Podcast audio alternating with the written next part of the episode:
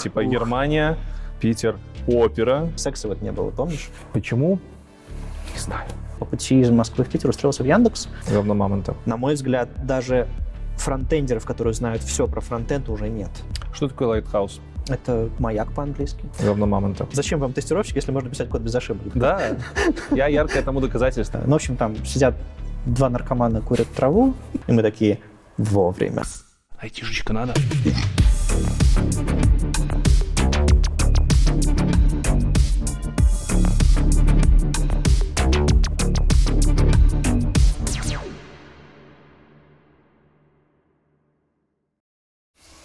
Всем привет. Привет, привет. Меня зовут Лекс, и вы, как ни странно, на канале IT Борода. Сегодня у меня в гостях Вадим Макеев, тот самый из веб-стандартов. Это я. Рассказывай. В подкасте у меня, в видеокасте, можно так сказать, мы начинаем с истории человека. Сегодня мы будем говорить про модные подходы в, во фронтенде, Мгм. но перед этим расскажи свою историю. Прямо вот с детства. Где родился, как учился? Окей. А, Я родился в Германии. Это было очень давно. Так, Шок. насколько давно? Хороший заход. Не, я родился в семье оккупанта в 84 году. Э, Советские войска в Германии, вот эта вся история.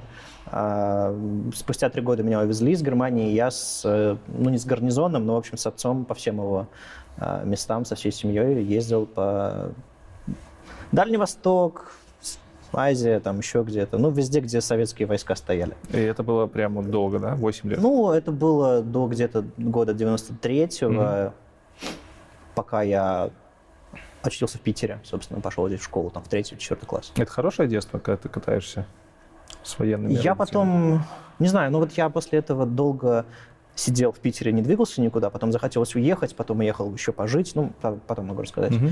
И в целом я такой подвижный. Мне кажется, в детстве я привык, что мы постоянно переезжали, и мне хочется менять картинку за окном и вообще двигаться. Хорошо, вы приехали в Питер, Да, да. и как тебе здесь? Новая школа в самом начале? Ну, ну, нормально, на самом, на самом деле. Когда ты, там, не знаю, в третьем классе, тебе, тебе новый город, новые, новые люди, новые друзья, плюс ты привык, что, типа, в каждый класс ты идешь в новом городе. До этого, там, первый, второй, там, садик, еще что-то такое, там. Два года в Алмате, тогда еще назывался город, э, годик в Ташкенте, там, город Кяхта, господи, я знаю существование города Кяхта, понимаешь? Дальний Восток. Ну, в общем, да, всякое было. И вот я во втором классе, кстати, учился в э, Молодечном под Минском. А, вот оно, вот оно, Вот, что вот, вот откуда опыт в Беларуси. Да, ну и куча друзей еще по- потом появилась из, из Беларуси тоже. Вот, такая у меня история. А в Питере, ну, вот с тех пор я жил, жил, жил. Году в 2006 я уехал в Москву, где-то на годик-полтора, э, просто там, типа, следующий шаг в карьере. Мгм.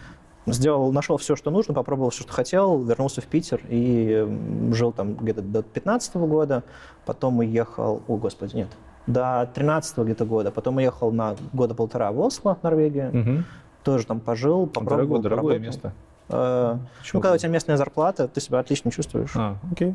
То есть люди, люди не дураки, живут в Норвегии норвежскую зарплату, а не на российскую. Как туда переехал? А, я, может, тогда работал лет пять в компании Opera, браузер, который делает. Мгм. И я такой заскучал в Питере, говорю, слушайте, а вам штаб-квартира не нужен? Мне так, так мы же тебя брали, чтобы ты в штаб-квартире работал, а ты в Питере захотел. Я говорю, точно. И переехал там буквально. Вот мы сейчас мега Ух, скачок сделали, ух, типа ух. Германия, Питер, опера. Так, да, давай откатываться. Значит, Хорошо. школа, ты учился в школе. Да, я учился в очень средней школе на, на Васильевском острове в Петербурге. Ничего такого. В какой-то момент э, думал о том, чтобы пойти на ге- геофак и стать географом, геологом или, господи, кто там, кого там они учат. А потом неожиданно случился э, какой-то поворот, и я где-то в 11 классе увлекся, в 10-11 классе увлекся литературой, текстами, еще чем-то таким. А, Стал больше читать и вообще увлекся написанием текстов. И такой думаю, журфак, отличная идея.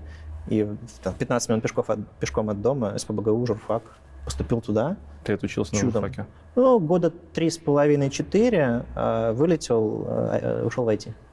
Так, хорошо. Три года на журфаке. Да. То есть у меня есть бэкграунд, писать тексты, разбираться в информации, еще что-то. Это было полезное время? Для того, чем я занимаюсь сейчас, очень полезно. Для того момента, когда я стартовал в IT, ну, то есть захотелось просто выбросить весь опыт. Почему ушел? Ну, я понял, что, ну, во-первых, отрасль э, классических медиа тогда загибалось, газеты, журналы, ТВ, в общем, ну, так себе было. Mm-hmm. Это был переход от аналогового и телевидения, mm-hmm. от печати, вся, всякого такого в, в современные медиа, онлайн-медиа. И тогда было абсолютно подвижно, непонятно, денег не было, и IT выглядело гораздо интереснее. Плюс я всегда интересовался визуальной частью, и даже на журфаке все мои э, однокурсники писали тексты, стажировались в газетах, а я сидел там, занимался фотографией, э, версткой, именно компьютерной версткой газет, шрифтами, там, дизайном, еще чем-то такое. То есть я даже на журфаке учился не журналистике. И на самом деле вот это вот граф-дизайн, вся эта вот история здорово конвертнулась, довольно просто конвертнулась в веб. Я начал верстать для браузера, а не для издательства.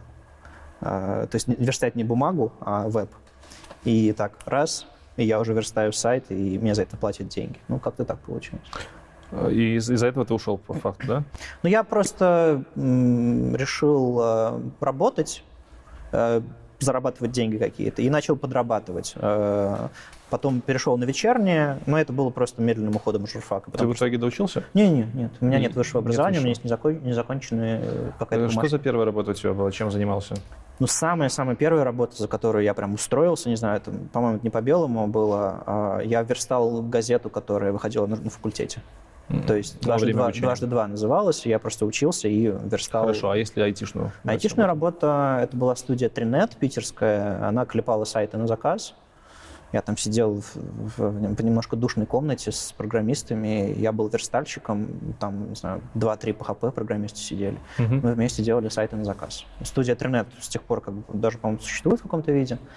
А, Но я как бы там проработал года два, наверное, может быть, меньше. И пошел в следующую компанию, там сменил несколько. Что за компания? Вкратце. Следующая компания была Starsoft, ну, типичный аутсорс, но аутсорс на одну компанию, так что меня не кидали между проектами. Вот буквально тут недалеко улица Рентгена, Мгм. а, вот прям видно. И э, хорошо мы тут сели. А, И я там работал на T-Mobile британский, мы там делали для них интерфейсы. T-Mobile. Да, да, да. Ну, то есть это, по сути, была русская, русская команда, которая работала на зарубежном Это, это странная тема для России, особенно того времени, потому что вроде как вы всегда работали на внутренний рынок в основной массе.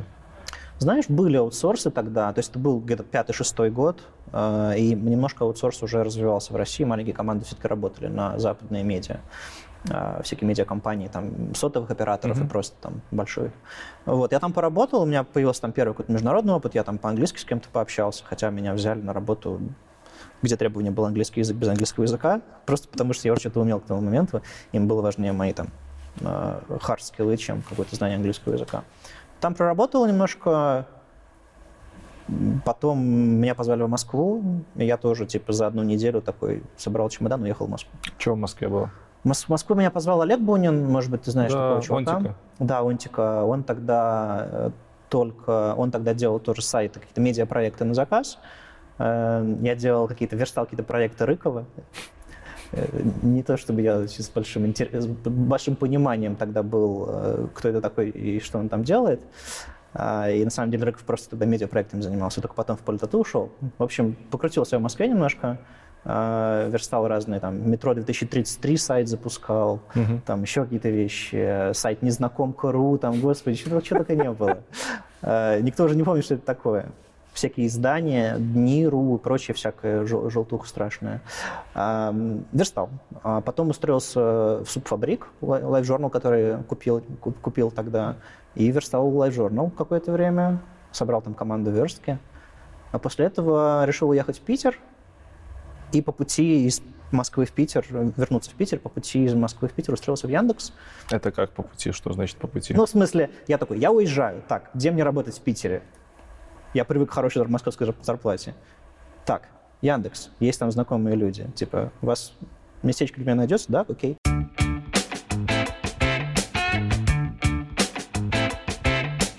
Тесты прошли отлично. Два месяца работы дома не пропали даром. Мой проект закончен. Осталось только его запаблишить. Хостинг. Какой хостинг будет хорошим? Хм. .NET Blazor. Явно это будет Azure, конечно, но Azure, черт, он такой дорогой. Но я же программист. но и не хочется тратить лишние деньги. Да и это неудобная панель управления, которая постоянно меняется и выглядит просто как агрегат для всего. Да и сервера ближайшие в Европе далековато для моего проекта будет. Будут большие летенси. А что с техподдержкой? Я хочу нормальной русскоязычной техподдержки. Я в принципе не хочу париться с паблишингом своего проекта. Что же делать? Что же делать? Я просто хочу программировать. За что мне все это? На работе было так просто, а домашние проекты, увы, посложнее. Ладно, пора сегодня спать. Завтра подумаю еще, что можно с этим сделать. И послезавтра, и после-послезавтра. Может быть и не стоит этот проект выкладывать. Пусть и дальше лежит себе в отдельной папочке на компе. Знакомая ситуация, не так ли? На работе мы не запариваемся с тем, куда наши проекты уходят дальше. Для этого у нас есть девопсы, разнообразное окружение и вся необходимая инфраструктура. К сожалению, дома не каждый из нас имеет возможность правильно, дешево и качественно задеплоить свой проект. И на этом этапе многие пет-проекты уходят в тумбочку и больше никогда не появляются на свет. Но я знаю решение этой ситуации. Сейчас я вас познакомлю со своими друзьями, которые прекрасно умеют готовить сервера и имя которым First VDS. First VDS работает на рынке уже более 18 лет и предоставляет широкий спектр услуг, начиная от выделенных сервисов, VDS, VPS, хостингов и заканчивая крутыми облачными решениями, на которых вы с легкостью сможете разместить свои домашние проекты, свои сайты, свои тестовые проекты и даже продакшн проекты, при этом балансируя между невысокой стоимостью услуги и хорошим оказанием и качеством. Вы с легкостью сможете подобрать решение под себя и сконфигурировать его по своим целям и задачам, будь то масштабирование, размер, либо надежность. Кроме того, вас ждет удобная настройка SSL-сертификатов, разнообразное резервирование и бэкопирование данных и очень понятная, простая и удобная панель управления, чем сейчас, как вы знаете, решат крупные провайдеры таких решений. Служба поддержки у First VDS состоит аж из целых трех линий поддержки. Это значит, что ни один вопрос не останется неотвеченным. Кроме того, есть огромная база знаний, которая поможет разобраться в услугах без э, вмешательства сторонних сил. То есть можно прийти, почитать, и многие вопросы уже сразу становятся понятными. Кроме того, ребята ведут блог на Хабре, ребята ведут телеграм-канал, и меня это очень радует, поскольку с ними через эти сети можно познакомиться в более неформальной обстановке и подробнее узнать, чем они занимаются. И, кстати, если вы давно пользуетесь каким-нибудь хостинг-провайдером, и он вас чем-то не устраивает, то у First VDS есть отличная программа под названием «Добро пожаловать в набор», с помощью которой вам прям помогут переехать с вашего хостинга текущего на сервера First VDS. Это прям круто, это прям сильно упрощает жизнь. Так что если вы ищете новый дом для своих проектов, то познакомьтесь с тем, что делают First VDS. А специально для подписчиков нашего канала они предоставили скидку, которая дает 25% скидки на услуги в первый месяц после выхода этого ролика. Так что проходите по ссылке в описании, знакомьтесь с предложениями First VDS и находите лучший дом для ваших проектов.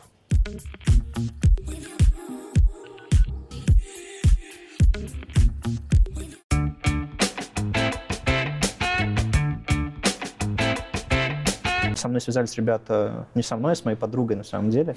Она такая, господи, нет. Связались ребята из браузера Opera.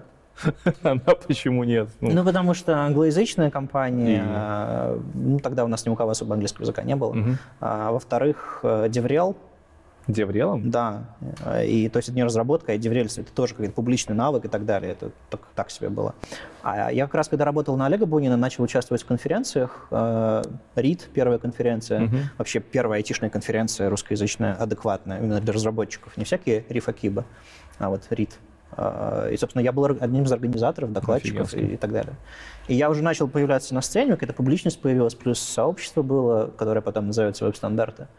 И на меня эти ребята вышли, знали, что в России есть чувак, который занимается сообществами, который как бы чем, что-то такое деврельское уже делает.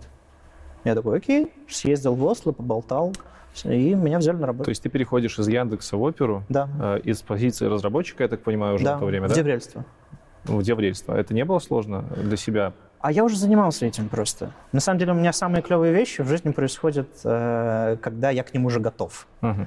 То есть э, сидел я на журфаке, хорошо, да, в школе сидел, никого не трогал, думал про, про что-то очень простое и, и как бы не, не напряжное.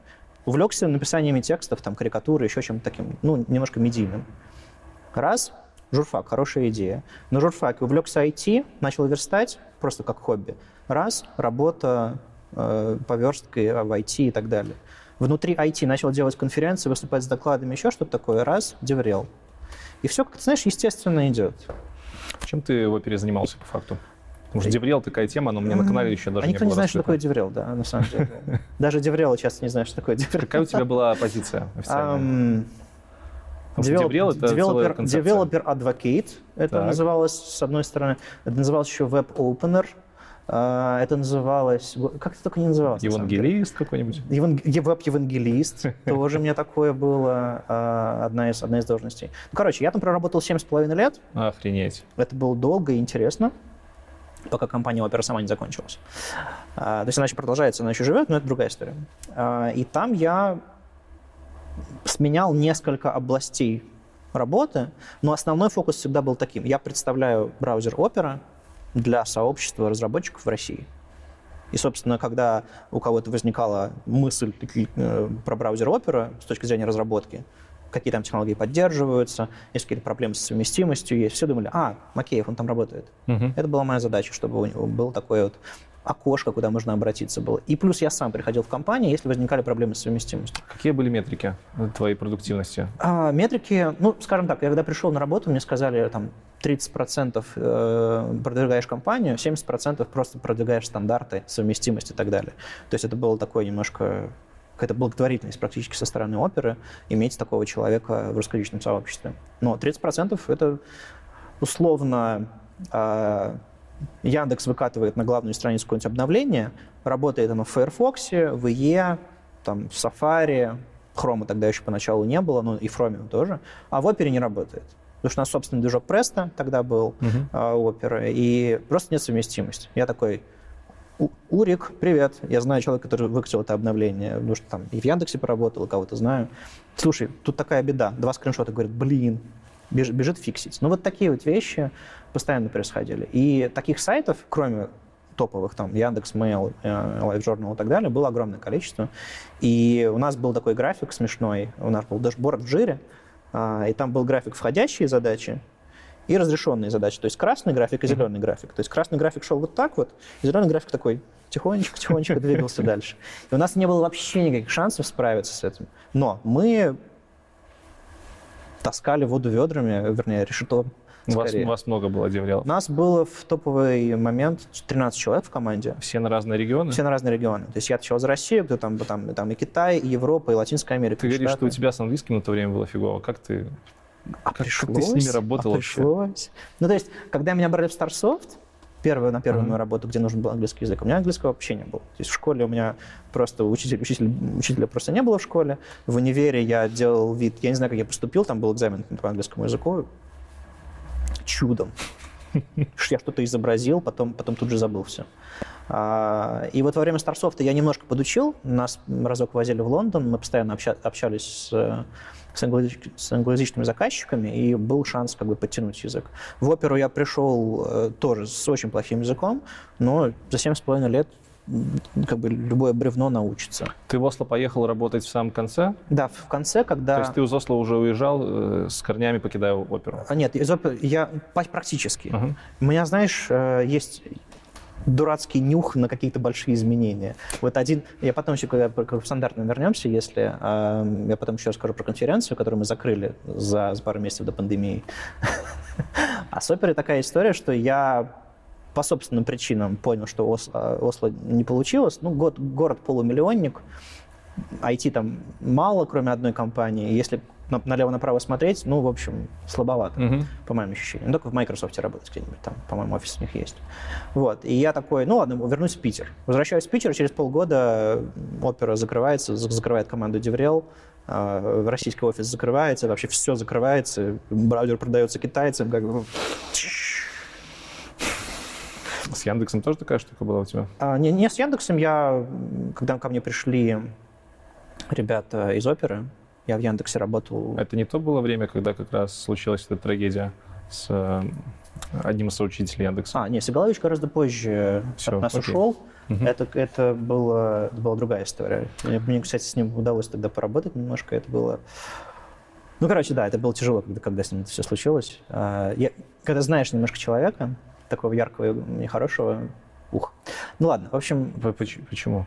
Ну, ты, ты имеешь в виду, что... Ты, ты, ты говоришь, что ты с ним немножко поработал, но тем не менее тебя это очень цепануло. Он чем-то за это время Нет, успел тебя... цепануло в смысле, когда с ним трагедия случилась вот это. Mm-hmm.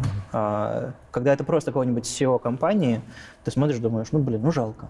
А когда ты знаешь человека, знаешь, э, какой он светлый, хороший ну, был, это гораздо, гораздо тяжелее. Ну так вот, возвращаясь к конец оперы. Яндексу тогда, да, конец оперы. Конец оперы. Что? Что Я в Питере. Мне говорят, что через месяц я уже не нужен. Так. И я такой, что делать? Ты за 7 лет навыки фронтендерские не растерял? Ну, знаешь, я... Бывает, что разработчики, когда уходят в DevReality, у них главный инструмент — это типа PowerPoint и, и Outlook. Угу. Ну, или Mail и Keynote, кому что. А у меня инструмент был верстка, фронтенд. Я, каждый, я постоянно делал презентации, постоянно тестил какие-то новые технологии. Более того, я как и тогда, так и сейчас знаю в среднем больше, чем типичный фронтендер о современных технологиях. Потому что я интересуюсь тем, что выходит вот только что, то, что только написали в виде черновика и так далее, и так далее. То есть я в каких-то смыслах знаю больше. Просто, может быть, о каких-то менее практических аспектах, может быть, меньше у меня опыта в каких-то областях.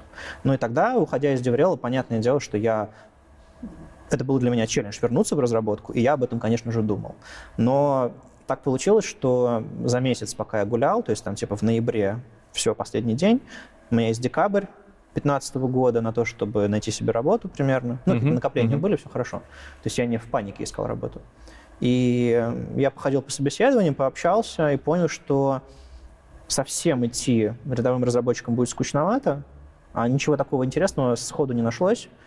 И я подумал, надо смотреть на альтернативные варианты. И мы тогда уже год записывали э, подкаст «Веб-стандарты» с Лешей Симоненко из HTML Академии. И я такой, Академия, Академия, Академия. Ну, интересные ребята. Я уже у них и в гостях был, и Лешу знал, и вообще, что там происходит. А, и я подумал, окей, образование. Я занимался, по сути, образовательными вещами, читал доклады, пытался сделать так, чтобы технологии были понятны, доступны. То есть ты был лектором внутри HTML Академии? Я не был лектором внутри HTML Академии, пока работал в опере, понятное дело, uh-huh. но я имею в виду, что потом я сконвертировал свои деврельские uh-huh. публичные навыки в образовательные. Я пришел, начал читать лекции в HTML Академии. Понятное дело, что доклад на сцене и лекции в Академии это немножко разные форматы. Я немножко трансформировал свои навыки, э, немножко их под поджал, чтобы это все работало для новичков, потому что я всегда читал для медлов и синьоров скорее доклады. И вот такая вот история у меня получилась. Я конвертнулся в образование, и вот э, четыре года. Четыре года. Четыре года, да. Ровно. То есть типа с января по январь. Так, ну это мы уже к концу, на самом деле, приблизились, да, я так понимаю. Да, Не да. к концу, а к началу.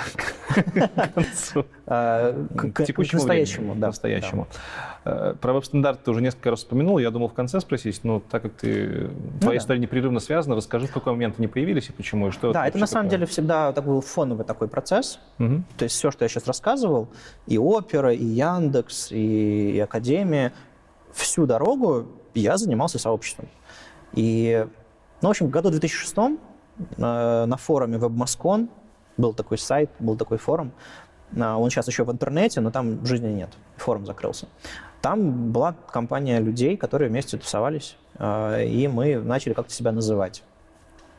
Это тогда называлось Web Standards Group Russia и еще что-то такое. Ну, короче, что-то около веб-стандартов. Люди, которые любили и знали, как писать код по стандартам, а не как попало. Сразу такой вопрос. Это с 3C.org. Да, да, это, это связано с V3C, международная okay. организация по стандартизации Короче, веба и так далее. Растут. Да. И тогда, на самом деле, в, в начале нулевых э, была дискуссия, как нам работать. Браузеры делали свое, каждый свое, а какая-то организация пыталась все это нормализовать, написать спецификацию, чтобы все, все работало одинаково. Uh-huh. И мы к этому на самом деле пришли, плюс-минус. И люди тогда делились на два направления. Они говорили, типа, лучший валидатор — это браузер, Тёма Лебедев. А еще тогда он про веб-стандарты высказывался, господи. А сейчас он другие, совсем другие темы говорит. Да, последние два года его понесло. Да, а мы, а была группа людей, которые говорила, нет, стандарты это важно, и браузеры должны им следовать. И вот мы, вот это вот сообщество, себя называли по-разному, в итоге мы решили назваться веб-стандарты, собственно, по, по этому явлению. И потихонечку, потихонечку, потихонечку мы сначала общались на форумах, а потом в 2009 году Паша Ловцевич такой из Минска, а давайте конференцию сделаем. И мы сделали первую конференцию Web Standards Days так. в Минске в 2009 году. Паша Ловцевич — это контрибьютор в E3C? А, не, нет, это просто чувак из Лавата компания Лавата. называется. Да, угу. да, может быть, ты знаешь. Конечно. Он, собственно, ну, студия была тогда, в 2009 году, Короче, которая сделали первую, сделали первую конференцию в Минске. Да, и просто вот все люди, которые тусовались на этом форуме, просто приехали в Минск такие, привет, гостиница «Беларусь», конференция, мы вообще не знаем, что делать, мы доклады-то читали в своей, в своей жизни там 5-6 раз, э, конференцию ни разу не делали. И что-то сделали. Что вас дернуло в Минске это делать? Почему не в Питере? Потому что чувак из Минска больше всего А он такой говорит, я готов вложить деньги компании, я готов организовать еще что-то. Кому говорит, давай. А, окей. И потом э, в Москве конференцию сделали, потом сделали конференцию в Питере, потом, потом, потом, потом, потом. И, собственно, что случилось? Во-первых, мы познакомились в офлайне, угу. это было важно. А, на самом деле, самая-самая-самая-самая первая встреча была у меня дома в Москве, когда я еще в Москве жил. И тоже мы собрались в офлайне, тоже какие-то люди приехали в, в Москву, там э, Юра из, из Киева, Паша, Паша, по-моему, тогда был, а, тоже из Минска приехал. То есть первая встреча все-таки в Москве была, а конференция именно в Минске. И э, потом, собственно, случилось две вещи. Мы познакомились и стали периодически гораздо более плотнее общаться, и начали называть себя сообществом. И у нас появился сайт, у нас появился там потом новости, потом подкаст, потом вот это вот одна история. Вторая история, что мы такие, а мы же конференции можем делать. Тогда конференция была IT-1, RIT, а, которая периодически э, делала разные там, вариации в Минске, в Киеве, но тем не менее это была такая московская более, более история. И мы вот с 10 лет, с 2009 года по 2019 сделали 42 конференции. Ух ты ж. Однопоточные, на один день, пару раз делали, на, разок делали на два дня, конференции. Вот всем нашим сообществом э, сделали 42 конференции, да. И в 2019 году, в декабре, я с черным шариком вышел на сцену и сказал, все, конференция закрывается. Почему? 2020. Ну, потому что решили перезапустить ее. Угу по другим названиям, веб-стандарты просто, попроще его записывать, произносить и запоминать. Во-вторых, э, просто формат немножко устарел, захотелось взять небольшую паузу там на полгода и так далее. И тут такой в 2020 году локдаун, ковид. Коронавирус. и мы такие, вовремя. В онлайне не думали запускаться? А, пока, пока отдыхаем, там формат меняем и все остальное, то есть ничего такого. Подкаст? Подкаст был параллельно идущий Да, да, да. То есть вот это вот все, вот это вот все сообщество, в какой момент мы видим, что есть подкаст, там, Radio JS, есть подкаст, там, No Name Ruby подкаст, там, Radio T, ну вот эти вот все ребята, которые давно уже были, мы такие, прикольно, надо попробовать новый формат. И тогда уже мы в соцсетях ввели новости угу. ежедневные по фронтенду. То есть, типа, картинка, ссылка, немножко текста, объясняющий, что там новость. И я вдруг посчитал, что мы уже там лет пять просто ежедневно новости пишем. Но это отдельная тема. Кроме, кроме того, что у нас был сайт со статьями, у нас была соцсети с новостями и конференция. И решили попробовать подкаст. И вот э, с 2000 уже пять лет каждую неделю выходит подкаст. Без перерыва? Без перерыва. Ну, офигеть. Красавцы. Поначалу ничего не умели, было стрёмно, и слышишь, слушаешь первый выпуск, думаешь, господи, кто это делал? Я... А потом, знаешь, через полгода уже в ритм вошли, через год уже такие класс, и первый там новогодний выпуск сделали с видео, и все закрутилось. У нас есть постоянные ведущие, у нас там состав вырос там, до 6-7 человек уже. Это ведущие или это еще ребята, которые помогают? Ведущие, именно, ну то есть э, я продюсер, я себя так называю. То есть я, я монтирую и записываю, и там какие-то основные гайды делаю. Mm-hmm. А ребята, ведущие, они привозят гостей, привозят темы, там, помогают что-то такое. А иногда сами даже записывают, монтирую я по-прежнему. Вся движуха с веб-стандартами — это альтруистическая история или все-таки там коммерция, коммерческая была штука? У этого никогда не было коммерческой штуки, и до сих пор ее на самом деле нет. Просто ты рассказываешь, там, сайты, сайт целый, этот не сайты, новости да, в социальных да. сетях, сайт с новостной да, лентой, 40 конференций с плюсом, это, ну, это же дофигища и времени, и сил. Знаешь, вот не было у этого никакой коммерческой истории, до сих пор нет. То есть мы в какой-то момент э, для того, чтобы у сообщества был бюджет, конференцию провести, э, железки купить для подкаста, там, не знаю, привести ведущего из одного города в другой mm-hmm. город, еще что-то такое. Начали делать партнерские выпуски подкаста. А, там небольшие деньги, и человек приносит свою тему. Мы все равно обсуждаем новости недели, еще что-то такое, ну а потом с гостем обсуждаем или в процессе обсуждаем какую-то тему. Вот там конференции к нам приходят, всякие образовательные проекты, разные какие-то там аутсорсы и прочее, прочее, прочее. То есть стартапы там, ну то есть люди, которые хотят поговорить про фронтенд и про какую-то свою тему. А, вот это одно. И периодически тоже постим а, нативную, нативные новости. То есть очень внимательно отбираем, чтобы это было интересно, полезно сообществу, угу. но при, к нам приносят эти ссылки, темы, статьи и всякое Конференция. такое. Бунин, Джак, Джукру, они же все на этом бабке косят. Они, это, это коммерческое мероприятие, мы делали просто так. Ну, то есть э, у нас всегда, чтобы сделать конференцию, нужны деньги.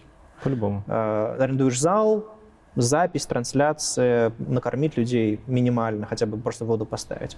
Мы всегда шли по, по сценарию. Чтобы провести конференцию, нужен проектор, микрофон и зал. Все. Это минимальный вариант. Если у нас это есть, мы проведем конференцию. Все остальное появляются дополнительные спонсоры, еще что-то такое. Мы никогда не брали живых денег со, со спонсоров, типа, они вам дают деньги, мы эти деньги тратим. То Нет. есть, а ну хорошо, а спикер-сервис какой-нибудь, там, типа, привести человека? Спикеры все приезжали сами. Сами. То есть, понимаешь, когда у сообщества есть какой-то... Душа. Душа?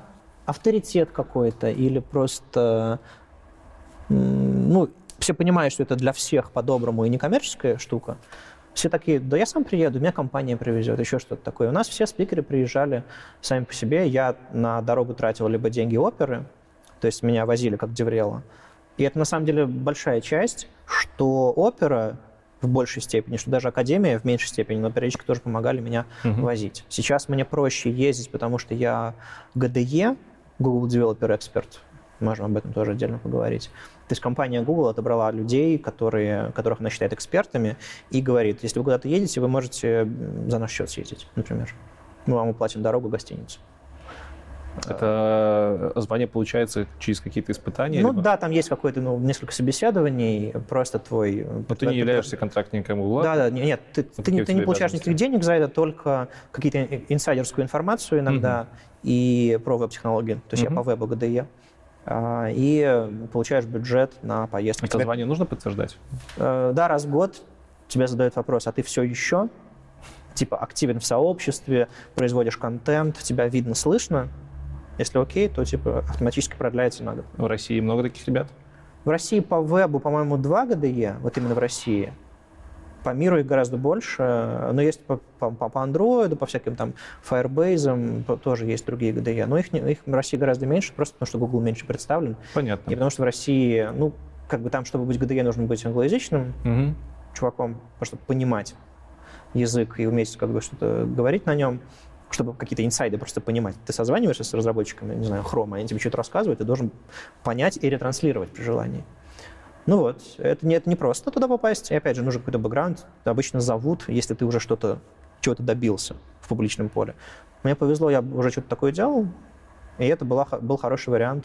То есть э, сообщество не само по себе, я вкладывал туда, конечно, в веб-стандарты свои деньги много лет, но очень сильно помогала опера тем, что она меня возила и просто давала свободное время организовать конференцию, выступить на конференции. Я обычно как? Организую, выступаю, и опера все это спонсирует в смысле ну, понятно, моих расходов. Это... А так расходы на конференцию, на организацию, это всегда был какой-то спонсор. Угу какая-то местная компания, иногда мы вместе с Яндексом делали конференцию, иногда э, разок с Microsoft делали. Ну, в общем, постоянно, постоянно какие-то компании ставят свои роллапы вокруг сцены, ставят своего спикера, ну, который подходит, проходит по всем тем же условиям, что и обычные спикеры. Интересный, хороший доклад по теме.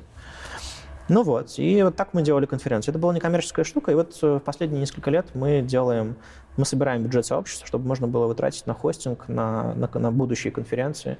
Сейчас деньги скорее копятся, чем тратятся, но периодически классно иметь бюджет, это как-то юридически оформлено? Нет, это все, это все типа я как физлицо, okay. да. Сколько больше всего людей у вас было на конференции? Что-то интересно. Фу, знаешь, у нас была двухдневная конференция в Минске. Угу. А, и у нас как конференция работает? Нужно зарегистрироваться, но если кто-то не успел зарегистрироваться, мы регистрацию закрываем, потому что зал кончается обычно. То есть у нас все конференции были sold out. Всегда. Пустых мест в зале никогда нет. А, и, ну, ты, наверное, Space знаешь в Минске. Да, мы обычно знаю. там проводили. Они закрылись, к сожалению. Ух, какая жалость. Лучшая площадка в Минске была, конечно. В общем, мы там проводили, мы забивали, там все люди свисали со всех мест. Еще мы второй зал, зал открывали, делали туда трансляцию mm-hmm. с проектора. Вот. И регистрация всегда закрывалась, но люди, мы, мы людям договорили, если вы очень хотите и готовы постоять, приходите.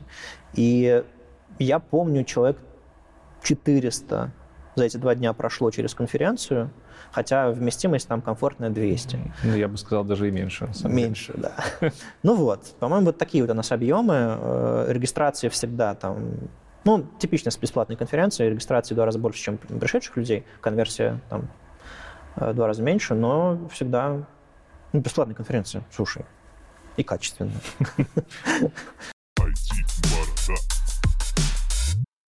Что такое современные веб-интерфейсы. Что ты вкладываешь в это понятие? Ты имеешь в виду по сравнению с, там, я... сравнение с сайтом и веб Я не знаю, что я имею в виду, это ты мне этот вопрос прислал. Хорошо. Ну, с точки зрения UX, скорее всего, какого-то. Вот давай, допустим, возьмем сегодняшний э, веб-сайт и веб-сайт 2000-х, угу. который я, я уже даже не помню, что там было. В чем разница? Что пришло нового, что ушло? Угу. Почему вот это вот современное, то Все, устаревшее да, понял. говно мамонта? Тут вопрос в том, что появились новые жанры интерфейсов, я бы так сказал, новые типы интерфейсов в вебе, из-за того, что появились новые задачи. То есть, грубо говоря, с, первые страницы в интернете это был документ, mm-hmm. в котором был заголовок, текст и ссылки. Может быть, картинки еще были вставлены потом. Потом мы, у нас появились задачи в, в, в вебе, которые мы решаем. Мы не знаю, там, у нас онлайн-банк, у нас там Google Doc, у нас там почта прямо в браузере. И, естественно, это требует совсем другого кода, других подходов и вообще других э, технологий даже в итоге э, к тому, чтобы все это производить. Соответственно, чем больше задач мы решаем в вебе, то есть можно сейчас открыть по ссылке в браузере фигму и, она будет... и сделать внутри нее интерфейс. То есть это уже, знаешь, вот эта история, когда на языке программирования написан язык программирования. Да, да. Рекурсия такая. Да, да, да. И когда внутри браузера можно сделать интерфейс для браузера угу. полноценный, быстро, четко и хорошо. Это, конечно, совсем другой уровень интерфейса и совсем другие задачи. Поэтому, грубо говоря, если вы делаете, если вы разрабатываете для веба, совершенно непонятно, что вы делаете. Вы можете делать сайт масс-медиа э, какого-нибудь, там, не знаю, онлайн-издание, например. И там просто текст, картинки, еще что-то такое. Хорошо, если вы делаете админку какую-нибудь, для него более сложную, где там, не знаю, визивик какой-нибудь. А так вы можете просто делать тот же самый сайт в интернете. Но если вы делаете веб-приложение, какое-нибудь там супербанковское сложное или, или, не дай бог, фигму какую-нибудь, это вообще как бы взрыв. У вас совсем другие задачи. Но это все тот же самый веб, те же самые технологии у вас в руках, плюс дополнительные какие-то сложности. То есть у нас уже даже специализация происходит какая-то в вебе, кто, кто делает сайты, кто, кто верстает, а кто делает веб-приложения.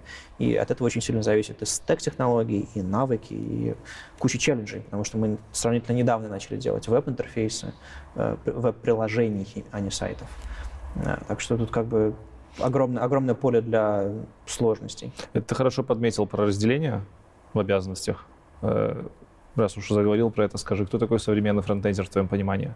Потому что, опять-таки, лет 10-15 назад фронтендер это был верстальщик. Ну, человек, да, который да, HTML, да. CSS и все. На самом деле, действительно, вот веб-мастер, верстальщик — это человек, который просто мог сверстать, то есть сделать так, чтобы эта картинка появилась не в не в фотошопе, а в браузере. И ну, была достаточно интерактивной и живой.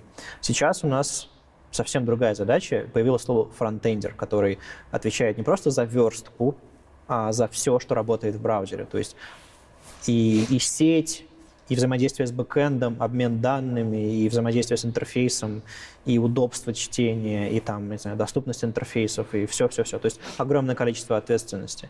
И тут идут споры, если э, full стеки, то есть человек, который может работать и на бэкэнде, и на фронтенде, на мой взгляд, даже фронтендеров, которые знают все про фронтенд, уже нет. Угу. Уже есть программисты, э, верстальщики, такие интерфейсов и так далее. Мы все больше... То есть человек не может в своей голове уже уместить фронтенд целиком. То есть, получается, фронтенд-разработчик в современном мире это уже как бы не профессия, а больше название целой области. Да, да, да. То есть нет, есть профессия фронтенд-разработчик, но у тебя всегда есть специализация. Специализация. Очень практически невозможно сделать и хороший визуальный интерфейс, и эффективно настроить сборку, э, продумать архитектуру и так далее, чтобы это был один и тот же человек. Угу. Всегда начинается специализация. Вот настолько мы уже усложнили процесс. То есть раньше мы делали сайтики, а сейчас мы делаем приложение. А у приложения очень много всяких слоев есть, это этажей сложности. Одним из этажей сложности ты подметил доступность. Просто на канале уже разговаривал я и про UX, и про UI, и про JavaScript, много чего говорили. А вот что-то про доступность отдельно мне никто ничего и не рассказывал. Что ты вкладываешь в понятие доступности в современное приложение? Ну, само слово доступность, оно в языке уже всегда, оно давно в языке было, и, ну, то есть, типа, мне недоступно это, в смысле, я не могу понять, или, типа, мне недоступны такие товары, потому что у меня нет денег. Mm-hmm. То есть вот такая вот семантика в языке уже была. А когда вот в IT появился термин accessibility, accessibility.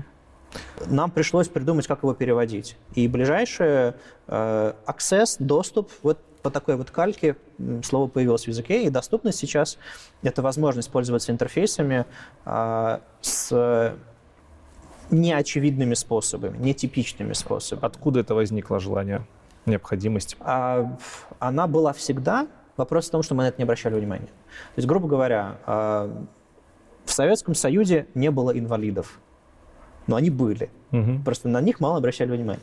В Советском Союзе не было еще чего-то, еще чего-то. Было, просто об этом не говорили. Секса вот не было, помнишь? Да, я яркое тому доказательство, да?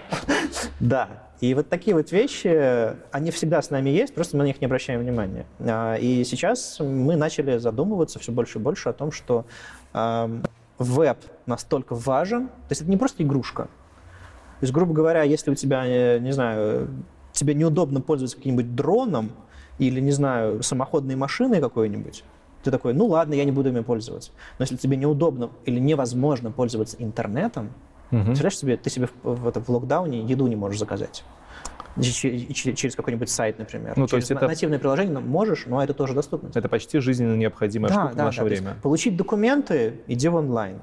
Заказать еду, иди онлайн, еще что-то такое. Тем более, если в офлайне тебе тоже сложно.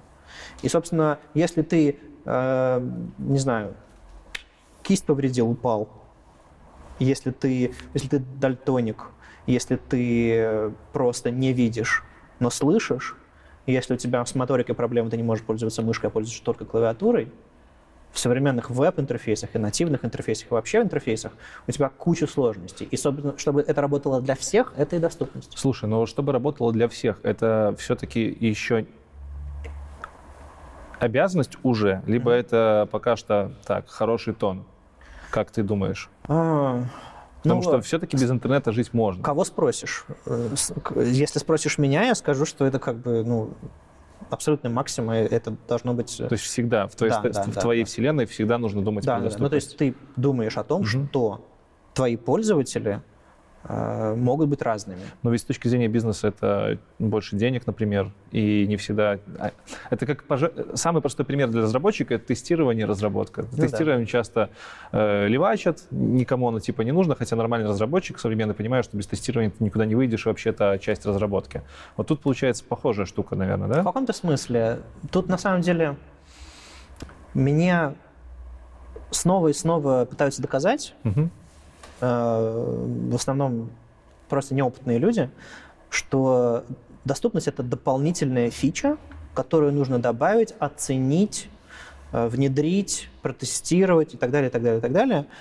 А, но никто не хочет признаться, что, слушай, знаешь, мы просто ни разу этого не делали, и мы не знаем, как это делать. Соответственно, для нас это дополнительное усилие. Но если ты знаешь, как это делать, если ты знаешь, как это протестировать, если ты знаешь, что это существует, ты просто берешь и делаешь это с самого раза. Ну, то есть ты, я не, не призываю сразу писать код без ошибок. Uh-huh. Зачем вам тестировщик, если можно писать код без ошибок, да? Просто возьми и сделай. Нет. Я предлагаю, я предлагаю повысить свое знание, узнать о том, что есть такая потребность. То есть, знаешь, а, Мы себе никогда не признаемся в этой, в этой, в этой, в этой смешной вещи, но есть градиент допустимого в работе сайта. То есть смотри, если сайт не открывается, это допустимо?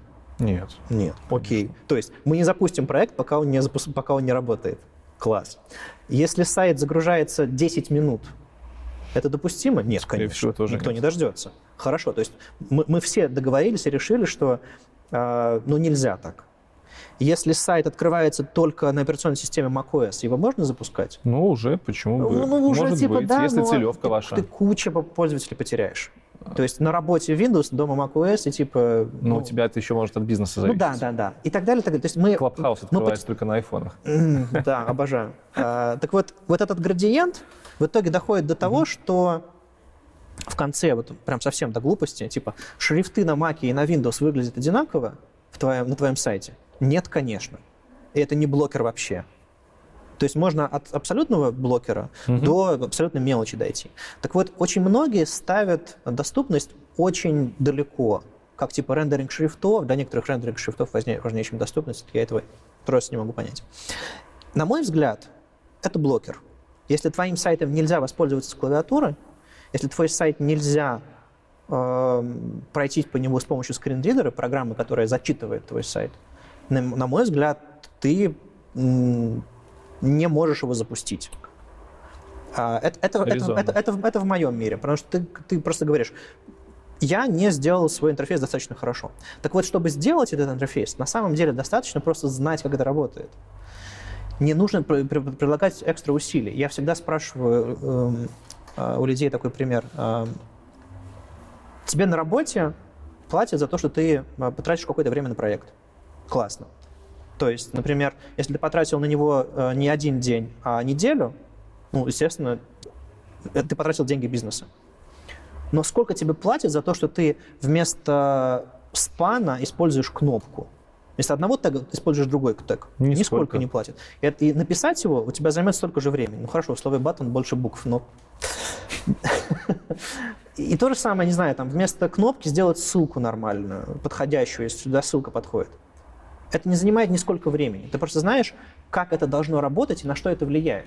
Если ты не знаешь, тебе нужно узнать, тебе нужно постоянно вспоминать, тебе нужно думать об этом, и это замедляет тебя.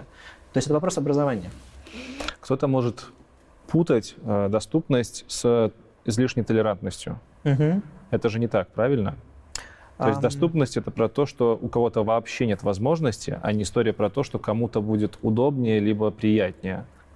Ну, Я имею в виду тол- толерантность, так ты понимаешь, да, да, да, да, да, да. к разным современным э, штукам. ну, скажем так, толерантность для меня это хорошее слово скорее, чем плохое. Есть разные взгляды у людей на эту тему.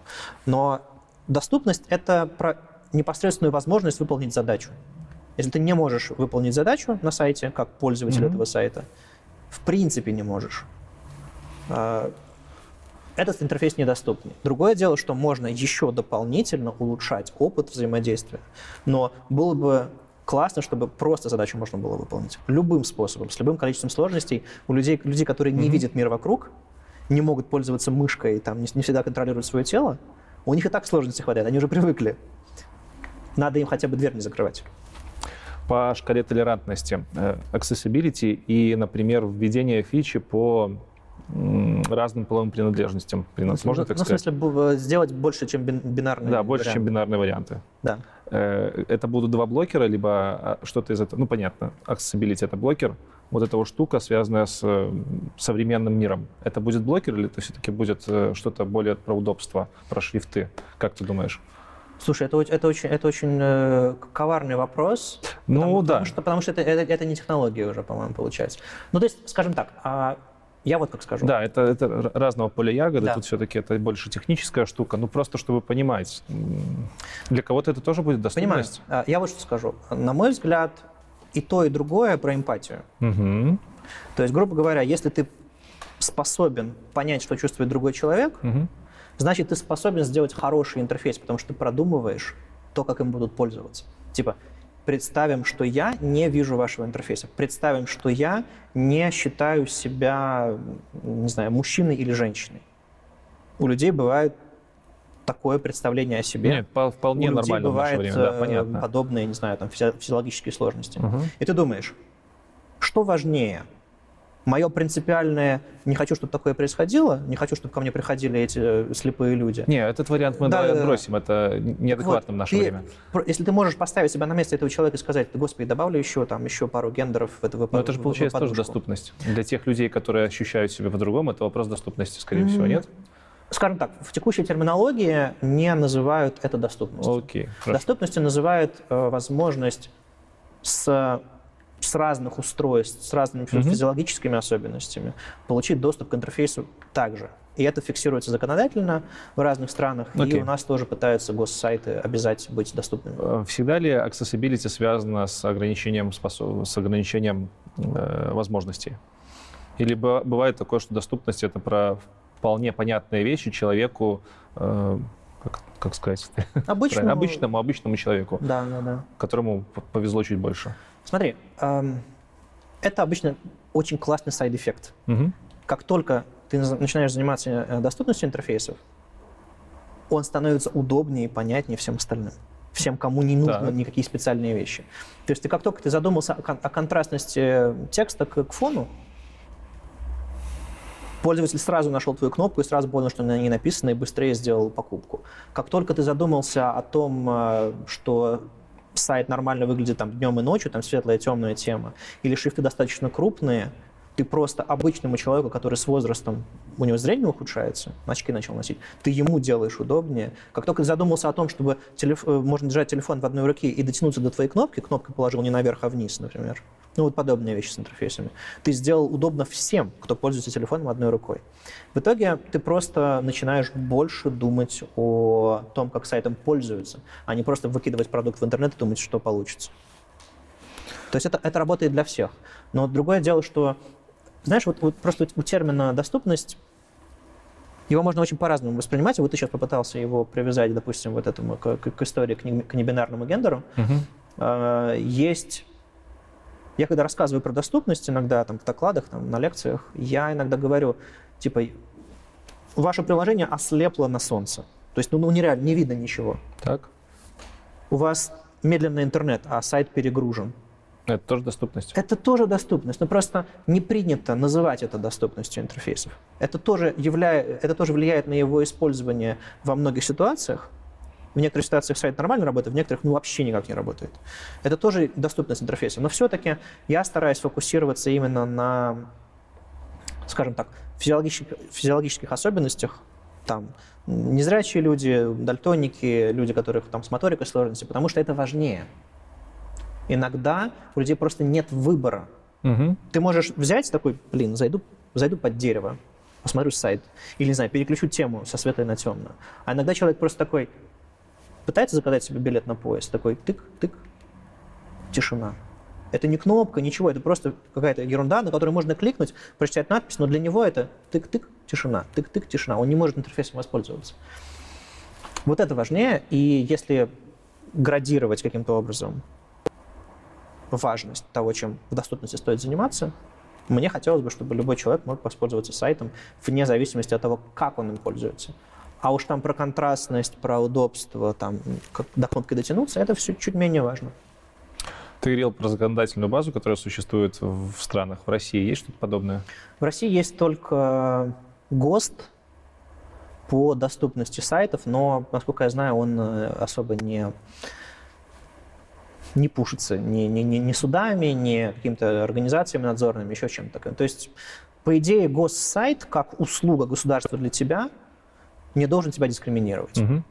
По факту, любой госсайт, ну, то есть были вот э, там люди, которые делали там Кремлин.ру и вот эти вот все президент РФ и прочие сайты, там прям команду собрали и сделали сайты. Меня сто лет назад звали даже поучаствовать в этом, Э, но я, по-моему, тогда как раз то ли, то ли уходил работать в оперу, то еще что-то такое, вот примерно Мгм. в те времена, или попозже уже. И я просто не смог к этому подключиться. И, а может быть, даже к счастью. Это другая тема. В общем, э, некоторые бывают прям вспышки яркие, правильные люди делают вещи. Ам, Но чаще всего они тебя дискриминируют. И вот это пока никак особо не решается. На тебя не... сложно подать суд на, на государственный орган, э, потому что их сайт недоступный. Плюс, к сожалению, там делают э, варианты версия сайта для слабовидящих и ориентируются только на одну категорию людей, для которых нужны крупные шрифты и контрастный текст. Все остальные, типа ты, ты просто пользуешься, ты не можешь пользоваться мышкой. Ну, удачи тебе на, на версии для, слабо, для слабовидящих. То есть э, часто делают формальные отписки, формальные какие-то mm-hmm. вещи. И на самом деле сам ГОСТ провоцирует это делать, но кажется, он меняется. В негосударственных компаниях часто ты видел, чтобы на доступность обращали внимание? Как только у компании появляется широкая публика, mm-hmm. достаточно широкая публика, то есть главное Яндекс, ей можно пользоваться с клавиатурой. А, ты уходишь на погоду, ты уходишь еще на какой-нибудь сервис, еще на какой-нибудь сервис, и в итоге оказываешься на лендинге для разработчиков. Лендингом для разработчиков Яндекса пользоваться абсолютно невозможно, чаще всего. И я периодически шучу над этим и показываю, как это все плохо у себя там в видеоблоге, разбираю какие-нибудь сайты и говорю, недоступный. Я, кстати, видел пару раз. Да, да, да. И э, чем, чем более массовый продукт, тем важнее его сделать доступным, потому что просто число людей, которые захотят воспользоваться. Более того, э, это же клиенты. Если ты, человек понял, что какой-нибудь поисковик Mail.ru лучше, чем не знаю, поисковик Google доступный, а поисковик Яндекс нет, это все, ты уже начинаешь конкурировать за этих пользователей. А они сами привыкают, и друзей своих затаскивают. Ну, то есть это область влияния. На типичном лендинге компании, которые, услугами, которые никто не пользуется, доступности обычно нет, поскольку это не бизнес-задача. Но если фронтендеры образованы, если они знают, что задачи нужно решать вот так, чтобы не ставить блокеры, там все обычно нормально. То есть очень зависит от э, того, насколько продвинут фронтендер. Есть ли какой-то набор базовых инструкций, которые можно сделать уже прямо сейчас на своем сайте uh-huh. и повысить доступность там, на 80%, да, 20% времени, 80% профита? Какие-то практические советы? Um, самый первый совет — использовать встроенные в HTML элементы. То есть не изобретать интерфейс на девах, а использовать ссылки, кнопки, поля ввода, формы и так далее, и так далее, и так далее, эм, заголовки. То есть подумать о своем документе, о его структуре и о том, из чего он устроен. И самое-самое важное, вот это вот уже скорее второй совет, сделать так, чтобы интерактивные элементы, с которыми ты взаимодействуешь, туда на, них можно было попасть с клавиатуры и э, понять, для чего они предназначены. Есть такой, к сожалению, прием, сделать кнопку, воткнуть туда иконку и пойти дальше. Ты на эту кнопку приходишь, иконки не видишь и не знаешь, что она делает. Угу. Или, допустим, картинка, обернутая в ссылку, ты приходишь на эту картинку, ни подписи к картинке нет, ни подписи к ссылке нет. Визуально понятно, куда ты перейдешь, а на слух нет. И, в общем, встроенный HTML использовать хорошо и правильно много. Обратите внимание, что на интерактивные элементы типа ссылки, кнопки, формы и так далее можно ими воспользоваться с клавиатуры. И что все интерактивные элементы подписаны. Потому что очень часто там пустая ссылка, пустая кнопка с иконкой. И ты должен догадаться, не видя этой иконки, что эта кнопка делает. Ну вот такие вот базовые три направления, мне кажется, 80% проблем практически во всех интерфейсах они покроют. Что может, можно читануть, изучить для того, чтобы прокачаться немножко в этой области? На самом деле крупные компании и сами ребята, которые стандартами занимаются, много об этом рассказывают. То есть можно почитать на самом деле очень классный курс, который мне самому очень много дал. А, есть такой Роб Додсон, uh-huh. Деврел Гугловский. Он записал Аликаст. На, на YouTube есть прям целый плейлист. Там... Ссылочку оставим. Да, да, да. Видео 20 примерно у него там есть. Он рассказывает, что такое доступность, что такое скринридеры, как там навигировать с клавиатурой, как работают скринридеры на, на Windows, на Mac и прочее, прочее, прочее. То есть это прям, он англоязычный, но я очень рекомендую. Плюс есть классный сайт WebLind, который вот веб-стандарты помогли тоже там запустить. И э, сейчас он у нас хостится. Э, WebBlind. WebBlind или WebLind? WebLind в одно слово. Okay. Такой проект, который рассказывает именно, как для слабовидящих сделать интерфейсы хорошие. Э, его запустила его, его запустили именно для того, чтобы решить одну конкретную задачу, но это не вся доступность. Он по-русски хороший, это такой одностраничник, в котором расписаны все, всякие инструкции. Это прям, прям могу рекомендовать э, для начала. Дальше мы перейдем про не менее важную штуку в современном вебе говорить про performance. То, чего не хватает львиной доли современных веб вещей. Заходишь на сайт, он, например, открывается 10 минут. Ну, такое тоже бывает. Что такое performance вообще? Как его повышать? Какие самые частые бывают проблемы с веб-приложениями в 2021 году?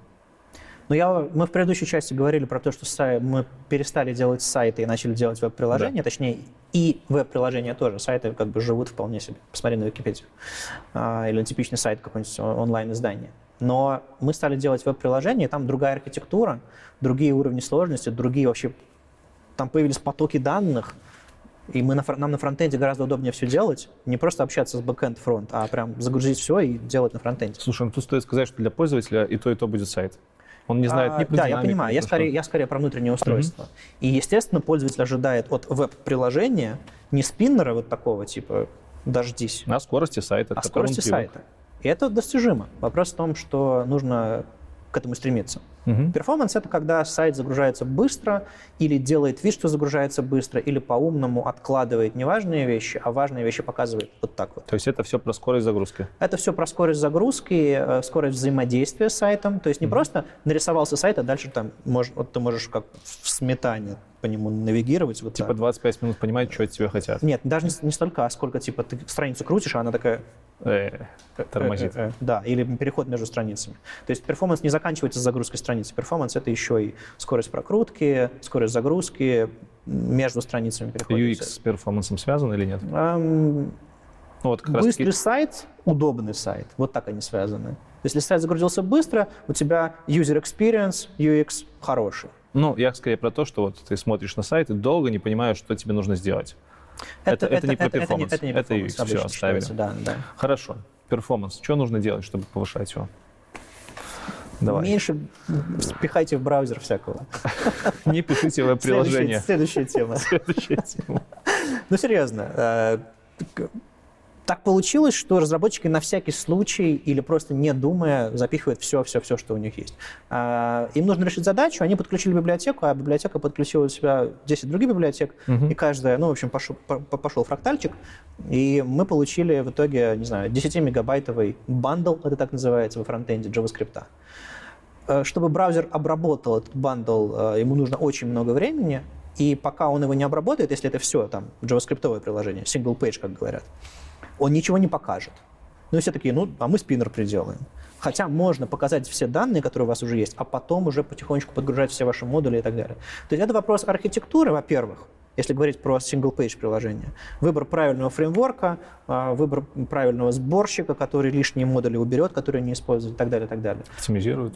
Да, плюс есть еще момент а, а, того, как это все в браузере непосредственно работает. Профилирование, оптимизация ресурсов.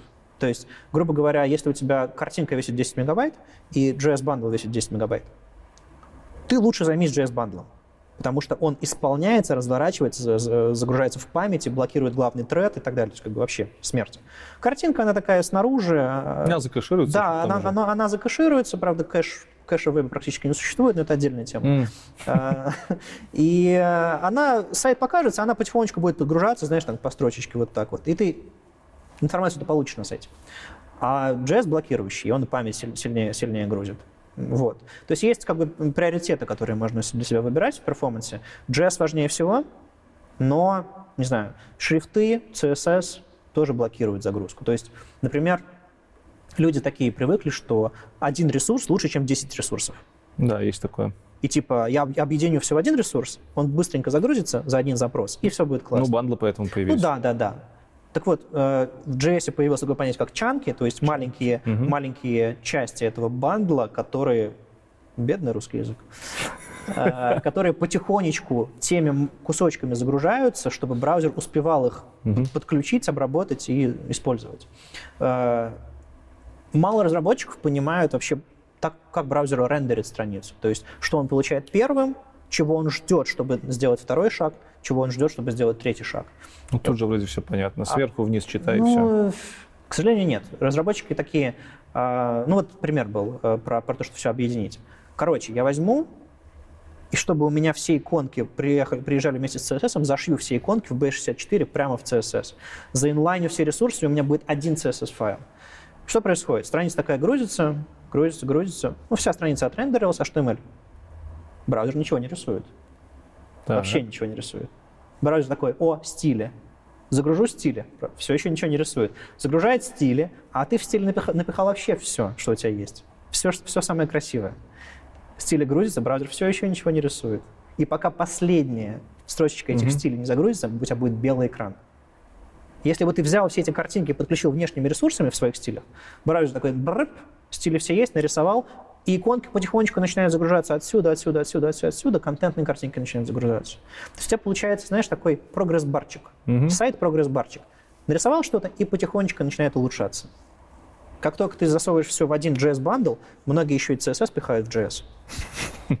У тебя как бы HTML-страница, и JS. Пока весь JS-файл не загрузится, пока он не обработается на процессоре, пока он не нарисуется, у тебя вообще ничего не будет. Слушай, а это не моветоном считается, когда у тебя на сайте подгружаются сторонние ресурсы постепенно? Например, там шрифт подгрузился немножко попозже картиночки. Вроде ну, как... смотри, если ты control-freak и не понимаешь, как работает интерфейс, это, конечно, очень плохо. Угу.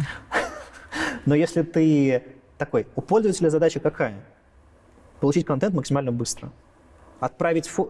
То есть как только у тебя сайт начал загружаться, тут же форма логина такой, хоп, вошел. Ты не, загру... ты не ждешь, пока загрузится каждая кнопка в футере, чтобы залогиниться.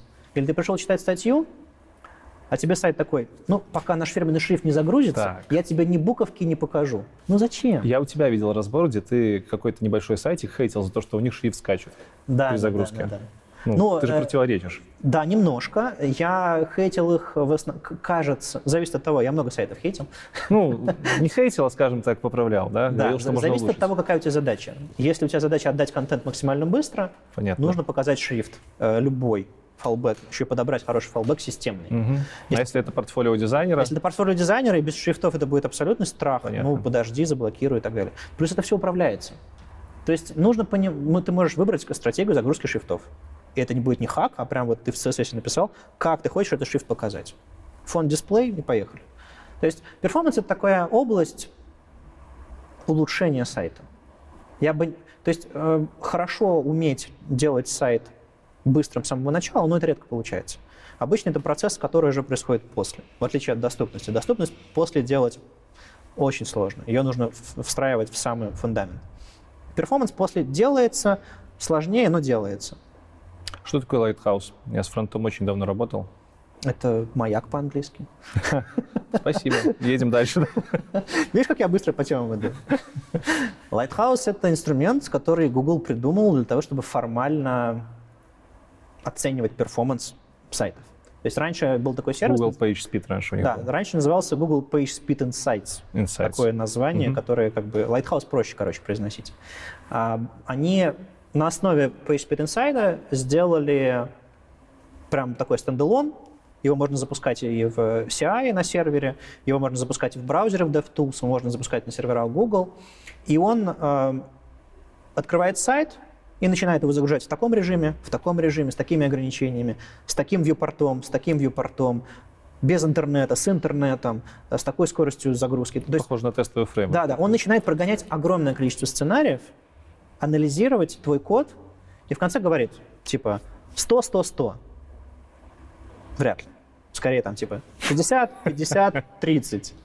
И ты такой, блин, а что делать? И он такой, а вот что делать. И показывает все места, где у тебя что-то плохое. И я так понимаю, DevOps это могут еще использовать в своих пайплайнах? Типа... Да, вот я говорю, на CI можно запустить. То есть там э, погрешность расчетов все-таки есть, uh-huh. из-за того, что ты запускаешь очень много вариантов, и там как бы от комнаты, комнатной температуры может зависеть результат.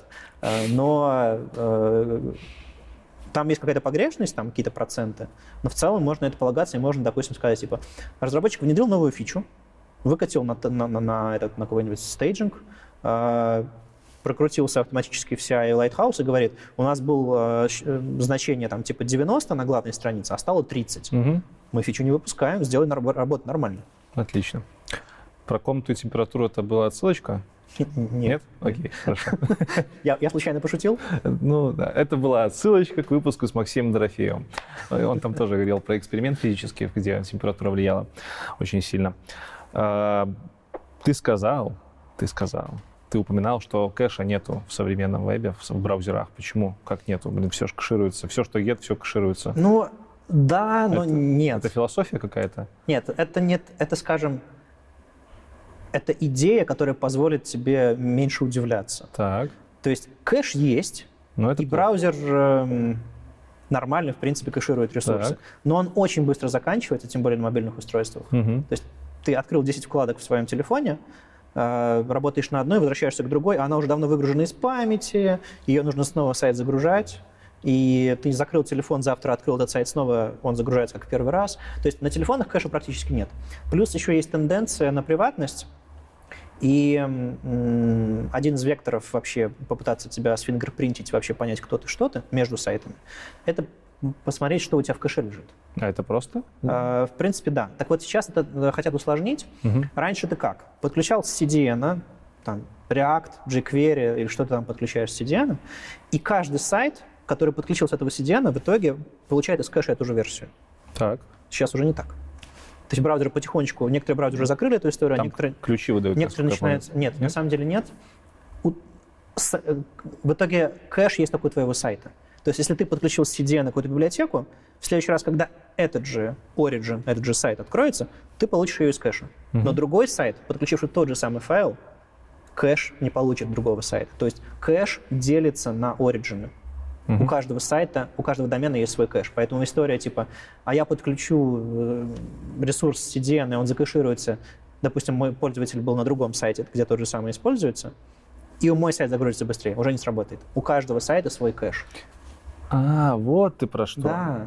Слушай, а То я есть- про это не думал. То есть ты, да, закэшировал библиотечку, которая ссылается в твоем сайте, где ты используется. Да, да. Браузер ее подтянет же и на другом сайте. И ты таким Раньше было так. Да. А сейчас уже, уже Ага, потихоньку нет. прикольно. То есть мобильный кэш маленький, десктопный кэш тоже разрастается, но периодически чистится.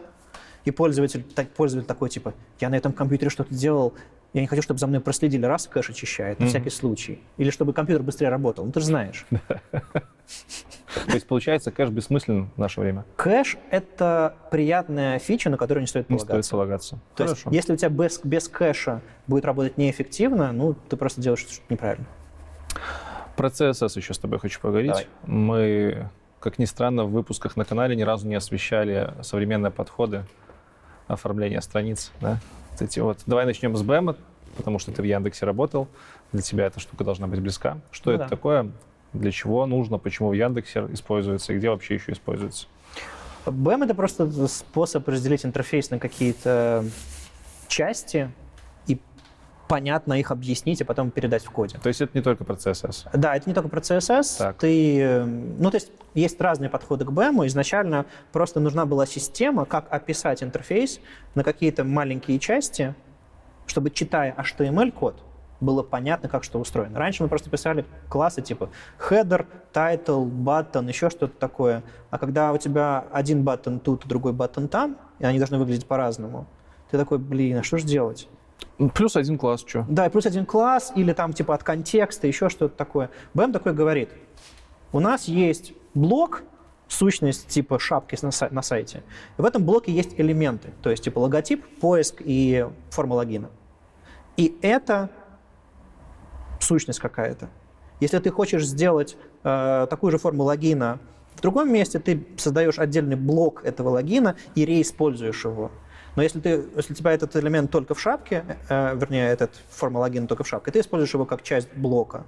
И блоков может быть сколько угодно на странице, их можно вкладывать друг в друга, они независимы и так далее. То есть это как бы, вот совсем коротко объяснить, это методика написания CSS так, чтобы он не мешал тебе потом использовать твои компоненты Переиспользовать. да? переиспользовать. То есть вкладывать друг друга, миксовать, менять местами и так далее. Это прям такая методология, это называется. Ты просто пишешь CSS определенным образом, не нарушаешь определенные правила, и у тебя в итоге все 80%, 90% проблем решается именно четким следованием этой методологии. Есть какие-то минусы, кроме затрат на обучение? М, Ну, у тебя посложнее классы получаются в HTML. То есть может быть такое, что типа блок, два подчеркивания, э, элемент, дефис, дефис, модификатор. И в итоге раньше ты мог просто написать блок, там, модификатор, два класса, а теперь тебе нужно писать всю, всю историю взаимодействия. То есть у каждого элемента должен быть еще префикс блока. А если ты его модифицируешь, ты повторяешь класс этого элемента, потом повторяешь класс этого элемента плюс модификатор. То есть HTML у тебя раздувается немножко. Так, хорошо. Но в итоге CSS, наоборот, становится проще. А если у тебя какой-нибудь э, рутовый элемент меняется по логике, ты меняешь название, тут же, наверное, никаких Да, линтеров, да, да. ничего нету, нужно вручную все Ну, отслеживать. линтеры есть, можно н- натравить какой-нибудь style lint на свой CSS, чтобы он проверил, что у тебя классы названы определенным образом. А, Каждый блок имеет свой отдельный файл. Мгм. Это важно на файловой системе. А, То есть, грубо говоря, ты, ты если что-то поменяешь, рефакторишь, ты рефакторишь в рамках одного файла. Это удобно. А Потом это как ты все собираешь и э, деплоишь, это отдельная тема, но да, BAM в итоге становится, э, стал уже сколько ему лет, 20, ну лет 15 эта методология точно есть, Воу. да. Ух ты ж, блин, нифига себе. Да, ну да. Ну, то есть это все начали делать э, в середине нулевых. Э, Виталий Хариксов, Сергей Бережной, Яндексоида. И э, это называлось сначала абсолютно независимые блоки АНБ, так себе название. Потом это переименовали в БМ, и по- повезло, что это по-английски и по-русски читается одинаково. И вот и в России, и в международном сообществе методология вполне, вполне популярна. То есть это мейнстрим, который родился в Яндексе. BEM хорошо ложится на компонентоориентированные фреймворки типа React, Vue? Знаешь, нормально. Я знаю ком- команды, которые до сих пор используют BEM внутри э, single page'ей, Мгм. но просто одна из проблем, которую решал BEM, она решилась внутри э, single page'ей. Благодаря CSS-in-JS, благодаря всяким другим подходам, там, CSS-модулям. Это как бы уникальные имена классов, они могут генерироваться автоматически, и э, независимость стилей, независимость блоков, которые можно, реш- можно решать там инлайн-стилями. Ну, то есть есть разные способы решения этой задачи. Независимость И они про изоляцию? Да, изоляция стилей, так, чтобы они не влияли там, на другие блоки. И, в принципе, а, можно без BEM делать нормальные интерфейсы на сингл-пейджах и на какой-нибудь сборке и так далее. Но в целом их можно использовать вместе. Вот Яндекс, например, а, насколько я знаю, он активно практикует React во многих интерфейсах, и там тоже вполне себе нормально используется BEM без проблем. А, Ну, у них есть свои библиотеки, которые, которые по- позволяют удобнее это делать дополнительно к React на, на довесок. А, В итоге, да, они друг другу не противоречат, слава богу. То есть они... а, Пришла новая эра, не сайтов, а приложений и single page'ей, опять же, и BEM выжил. Во-первых, для версточных задач, Мгм. просто это как бы современный верстальщик, если он верстает не по BAM, то на него смотришь, думаешь, ты, ты- ты где там под камнем сидел? Ага. Так ведь удобнее, так все делают. И альтернатив особо нет, что самое интересное. Но вот ты упоминал CSS, NGS. Ну да, то Это есть вот специфичная вещь. уже. альтернатив, чтобы сделать простой сайт-интерфейс, Ага. нет. А хороших. То есть есть вариации BEM, но это реально. Они берут основную идею и придумывают какие-то дополнительные рюшечки. Тут вопрос возникнет у кого-то, а почему это... ну, странно, что что-то такое появилось именно в России. Типа, ну, обычно всегда это идет оттуда, потому что Ну, там все это на острие. это не всё- первый раз. Э, Скажем так, это... Знаешь, как э, бывает, что эволюция одновременно стартует в нескольких вещах, Ага. в нескольких местах по миру, и ты смотришь, думаешь, ой, тут такой же процесс, тут такой же процесс, тут же такой процесс. процесс. С BEM была такая же история. Был объектно-ориентированный CSS, Николь Салливан а, в Yahoo тогда работала, по-моему, и придумала, ну, тоже, тоже для большой ко- корпорации, какой-то способ э, работать с- со слишком гибким CSS, какие-то ограничения. Потом был Джонатан Снук с Макс, это называлось. Но потом, что Николь, Николь перестала этим OCS заниматься, что сообщество перестало о них писать, а, а Джонатан Снук вообще сказал, ну, с Макс это, в принципе, BM, только по-другому сформулированный. Поэтому BM это сейчас вот типа мировая такая методология, которая про которую все знают, практикуют ее немножко по-разному в нюансах, но в целом основной принцип блок-элемент-модификатор сохраняется. CSS, NGS, CSS modules, models, modules. Что Mod- это? Modules. Modules. Что это такое? Это, это не замена BEM, я так понимаю, Эм, это... это на самом деле все вот эти вот методологии, все эти способы писать CSS, они решают главную проблему. Типа CSS слишком мощный, CSS слишком, а, с одной стороны, слишком мощный, можно слишком много всего сделать. С другой стороны, он все-таки был придуман немножко для других э, интерфейсов. Поэтому нам нужно сделать как-нибудь, чтобы вот современный тренд на модульность э, обеспечить технологически. И BEM придумал договоренность. Мгм. Мы э, никого не заставляем, но у нас есть договоренность писать стиль так, это не использовать, это не использовать, тогда все будет проще. Это типа Ну, знаешь, такой fair play, типа договорились, договорились, все, давай работать. А CSS-модуль — это типа, а давай мы все автоматизируем, мы устраним человеческую а, ошибку из, из уравнения вообще. В итоге ты пишешь имена классов button, header, title и так далее, а он тебе и в HTML, и в CSS генерирует случайно хэш-сумму и приделывает к этому имени класса, и имена класса получаются уникальные. Uh-huh. CSS-модули — это уже, наверное, даже устаревший, уходящий подход, потому что, как бы, по-моему, он особо не мейнтейнится, и подход такой. Скорее, вот CSS JS, когда ты просто, по сути, пишешь CSS внутри JavaScript, в синтаксисе JavaScript иногда даже, ты просто пишешь там JSON-объект условный там, со стилями, или просто там, э, в шаблонных литералах пишешь свой CSS, и получается, что э, как он потом окажется на сайте, это уже не твоя задача. Он точно будет изолирован, он точно будет модульный, а как его там засунуть в отдельный CSS-файл или инлайн вообще записать, это уже решается на, на этапе сборки, ты самостоятельно или автор фреймворка.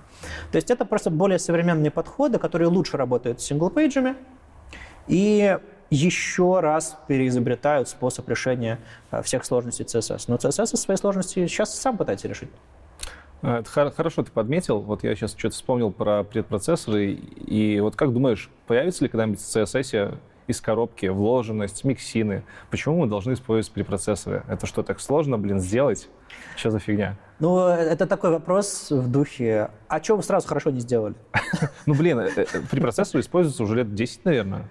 Ну, хорошо быть креационистом, хорошо думать, что типа человек сразу, сразу создали, создали класс, классным и богоподобным. Это мы плавно к стандартизации переходим. Да, да, да, да, да. CSS сначала был для простых страничек, потом стал развиваться. Mm-hmm. Как он стал развиваться? А, да и CSS, и JavaScript, и HTML. А, появились новые задачи. Разработчики такие, мне, мне сказали нарисовать такой интерфейс сверстать, а у меня такие инструменты, я не могу. Поэтому нужно придумать ну, следующий уровень абстракции, использовать, там, не знаю, CoffeeScript, SAS, LESS, там, PostCSS и так далее, чтобы мои задачи было проще решать. А язык такой и стандарты, и люди, которые, собственно, разрабатывают стандарты и спецификации, они такие, у разработчиков вот такие задачи появились, вот такие задачи, такие задачи. Давайте внедрим это в язык.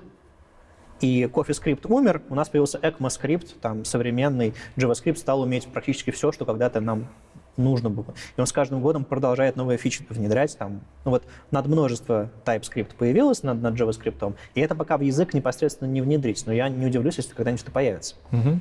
А, или TypeScript стандартизирует, откроет как JavaScript, как будет, будет альтернативный язык. Но это про, про JavaScript. Э, это разрабатывается немножко другая организация, и у них стандарты развиваются немножко по-другому, больше похоже на ISO всякое, и более такие серьезные стандарты. А, скажем, даже не то, что серьезные, а просто другие процессы. Uh-huh. А есть стандарты HTML и CSS, которые развиваются немножко по-другому, потому что, ну, представляешь, ты разрабатываешь сервис, у которого там, не знаю, 6 миллиардов пользователей. Вот такие есть? Ну, типа Facebook? Да, да? HTML, CSS. А, бля. технологии. Да, Я да, имею в виду технологии. Да, да, согласен. Да, угу. то есть все в вебе угу. и как пользователи, и как разработчики, понятно, разработчиков не 6 миллиардов, ну, ну сколько их там, миллионов по миру. Ну, понятно. А, и все они пользователи твоего. И у каждого задача разная немножко. И ты такой, сделаю шажок, потом думаешь, ой, я облажался, а уже не откатить, уже все это используют. Натурально все. Ты даже только черновик написал, уже, уже люди пытаются это использовать. Слава богу, браузеры перестали такой ерундой заниматься. Хотя не все. И вот сложность делать шажки в процессе стандартизации, это, собственно, то, почему и как развиваются таким образом стандарты, как сейчас. Так вот, возвращаясь к CSS, а, разработчики спецификаций смотрят на тренд, не в смысле, вчера появилась новая библиотека, которая решает задачи разработчиков. Давайте тут же внедрим это в браузере, чтобы никогда больше не выпилить. Мы же можем ошибиться. Нет. Смотрит на тренд, типа, год при процессоре 2, 3, 4, а, все-таки эта фича остается. Ладно, внедрим переменные. В CSS появились переменные mm-hmm. или кастомные свойства, которые гораздо мощнее, чем то, что было в препроцессорах, на самом деле. А, ладно, сейчас тренд э, разрабатывает спецификацию для вложенности в CSS. То есть уже есть возможность писать амперсант. Правда, пока нет публичных сборок браузеров, но я знаю, что прям работа кипит. Это круто. А, Есть э, каскад в CSS, который многим не нравится, как он работает. То есть, грубо говоря... Каскад же всегда был. Ну, как Ну, это каскад, базовая концепция. Да, каскад всегда был, но, грубо говоря, ты, не, ты, ты никогда не мог им управлять. То есть, например, ты э, подключил какую-то библиотеку Bootstrap на свой сайт, Мгм. и после этого пишешь какие-то стили, которые немножко меняют этот Bootstrap под твои задачи. Так. И это каскад работает. Сначала одни стили, потом после браузер прочитал другие стили и переписал то, что было до Ну, сих это еще пор. сильно зависит от веса. Ну да, да, да. Так вот, э, если библиотека нормально написана, Мгм. и если твои стили нормально написаны, каскад нормально работает, твои стили заменяют. А если ты вот так сделал, то все, библиотека после, ты не можешь управлять, как каскад применяется. Мгм. Сейчас появилась спека, э, которая позволяет тебе говорить. Вот эта штука самая важная, она будет всегда применяться после. И пофиг, где ты ее И пофиг, где ты ее поставил. Прикольно. То есть вот управление каскадом спека, э, отдельная спека по а, выражению от контейнера, контейнер queries, то, что всегда невозможно было ре- реализовывать. Грубо Да. говоря, у тебя есть мобильный телефон, есть десктопный экран, и ты хочешь, чтобы твой сайт выглядел иначе, по-разному на этих э, интерфейсах. И все, на что ты можешь опираться, это ширина окна Так. по сути, там, в медиавыражении писать в CSS. Типа, если окно такой, окно такой ширины, Ну, перестрой layout из, из одной колонки в три колонки. адаптивность. Да, да, адаптивность. Так вот, в современной модульности ты не, можешь, ты не можешь полагаться на все окно. Ты встраиваешь какой-то модуль и говоришь, если модуль занимает, не знаю, 500 пикселей, пусть там будет две колонки. Так. А сейчас тебе приходится опираться на всю ширину окна. И ты по контексту не можешь э, менять свою верстку. Вот сейчас написали спеку, по которой ты позволит тебе опираться на доступную ширину этого блока. То есть если у блока есть 500 пикселей, он будет в одну колонку. Если есть 1000 пикселей, он будет в две колонки. И ему не нужно узнавать, какая ширина окна, потому что какая разница. Ему нужно узнавать только, сколько у него места доступного есть. Вот спека развивается по потребностям разработчиков. Раньше не было модульности как тренда. Она появилась, разработчики регулярно стучат в стены всех организаций, всем браузерам, говорят, мы хотим, мы хотим. Опросы регулярно происходят. И э, авторы спек, спек, иногда просто рядовые разработчики такие, которые решили, эх, займусь. Типа, полгода там буду писать спеку, э, участвовать в всяких заседаниях, созвонах, там, съездах и прочих, и наконец-то у меня получится. Как это вообще выглядит, стан- стандартизация? То есть понятна цель, которая должна э, в итоге реализоваться. Все браузеры должны поддержать какую-то новую фичу. Мгм. И было бы логично предположить, что это именно браузеры и как бы делают стандарты. Но вроде как нет, вроде как... Ну, и браузеры тоже. То есть браузеры чаще всего являются заказчиками Мгм. какого-то стандарта, но иногда и компания, которая не делает браузера. То есть, грубо говоря, условный какой-нибудь Bloomberg, там New York Times, Adobe, э, там Apple, э, ну ладно, у Apple есть свой браузер. Э, Они такие, мы решаем некоторые задачи, даже Netflix, например, он очень много в, в стандарты э, видеокодеков тоже э, по- поучаствовал в этом, потому что мы решаем задачу очень сложно. Давайте мы потратим немножко времени и наших ресурсов на то, чтобы написать стандарт, который будет реализован во всех браузерах, и наша работа по стоимости, по сложности, по хрупкости будет гораздо лучше. И вот иногда приходят компании, приносят свои стандарты, черновики. А иногда сообщество такое, типа, а давайте мы заплатим вот этому фрилансеру, он нам напишет какую-то фичу в браузер, во все браузеры. И такое есть. Так, а куда эти фичи потом коммитятся? Это GitHub репозиторий, А, что это такое? Все браузеры сейчас open source. Так. Раньше у нас были браузеры с закрытым кодом, Opera на Presto и Internet Explorer. Internet Explorer никуда не денется, но вот браузер э, Edge сейчас на Chromium работает, браузер Firefox open source, э, WebKit движок э, тоже open source, Safari. То есть сейчас у нас все open source. Некоторые части интерфейсные браузера закрыты, внутри компании за- за- это закрытый код, но в целом большая часть, связанная с движками, она открыта и, и понятна всем. То есть, типа, ты делаешь какую-то доку, и потом идешь pull реквесты создаешь во все браузеры? Ну, э, обычно про- процесс стандартизации все-таки отличается от процент, э, отдельно от процесса реализации в браузерах. То есть сначала ты говоришь, есть такая задача. То есть есть эм, всякие там комитеты, ECMAScript, э, вернее TC39 комитет, который занимается JavaScript, есть CSS Working Group, э, который занимается развитием, развитием спе- спеки CSS. Ты приходишь в место, где они тусуются, и говоришь, привет, в зависимости от того, сколько хочешь потратить времени. Ты либо говоришь, у меня есть такая задача, для нее нет решения, они такие, да, правда, у вас таких еще 200 человек, и это суммарно повлияет на наше, Мгм. на то, что мы когда-нибудь займемся этой проблемой. Или говорят, слушай, ну ты а тут один такой, извини. А, если хочешь потратить на это больше времени, ты говоришь, у меня есть вот такая проблема, она никак не решена, есть 200 человек, я уже пересерчил, у которых это такая же проблема. Вот примерно как это должно выглядеть решение. Если хочешь потратить еще больше времени, ты изучаешь, как пишутся спеки, приходишь в ту же самую рабочую группу CSS, там, TC39, изучаешь все их формальные документы и пишешь спеку прям сам, черновик спеки. Точнее, ну, пропозал это обычно. Или там драфт какой-то. Все такие, о, классная идея, пол работы уже сделано, давай, вот у нас есть, мы, мы к тебе в команду подключим этого человека, этого человека, вы вместе напишите документ. Пока ни одной реализации, ничего нет. Просто документ, как это должно выглядеть, какой синтаксис, какой API и так далее, и так далее. Все такие смотрят, здорово, ложится вот в эту спеку или в отдельную спеку, или развитие существующей. И обычно в этом месте уже тусуются разработчики браузеров, и на каком-нибудь созвоне с CSS Working Group они туда там участвуют, WebKit, Gecko, Mozilla, Apple, э, Google и так далее.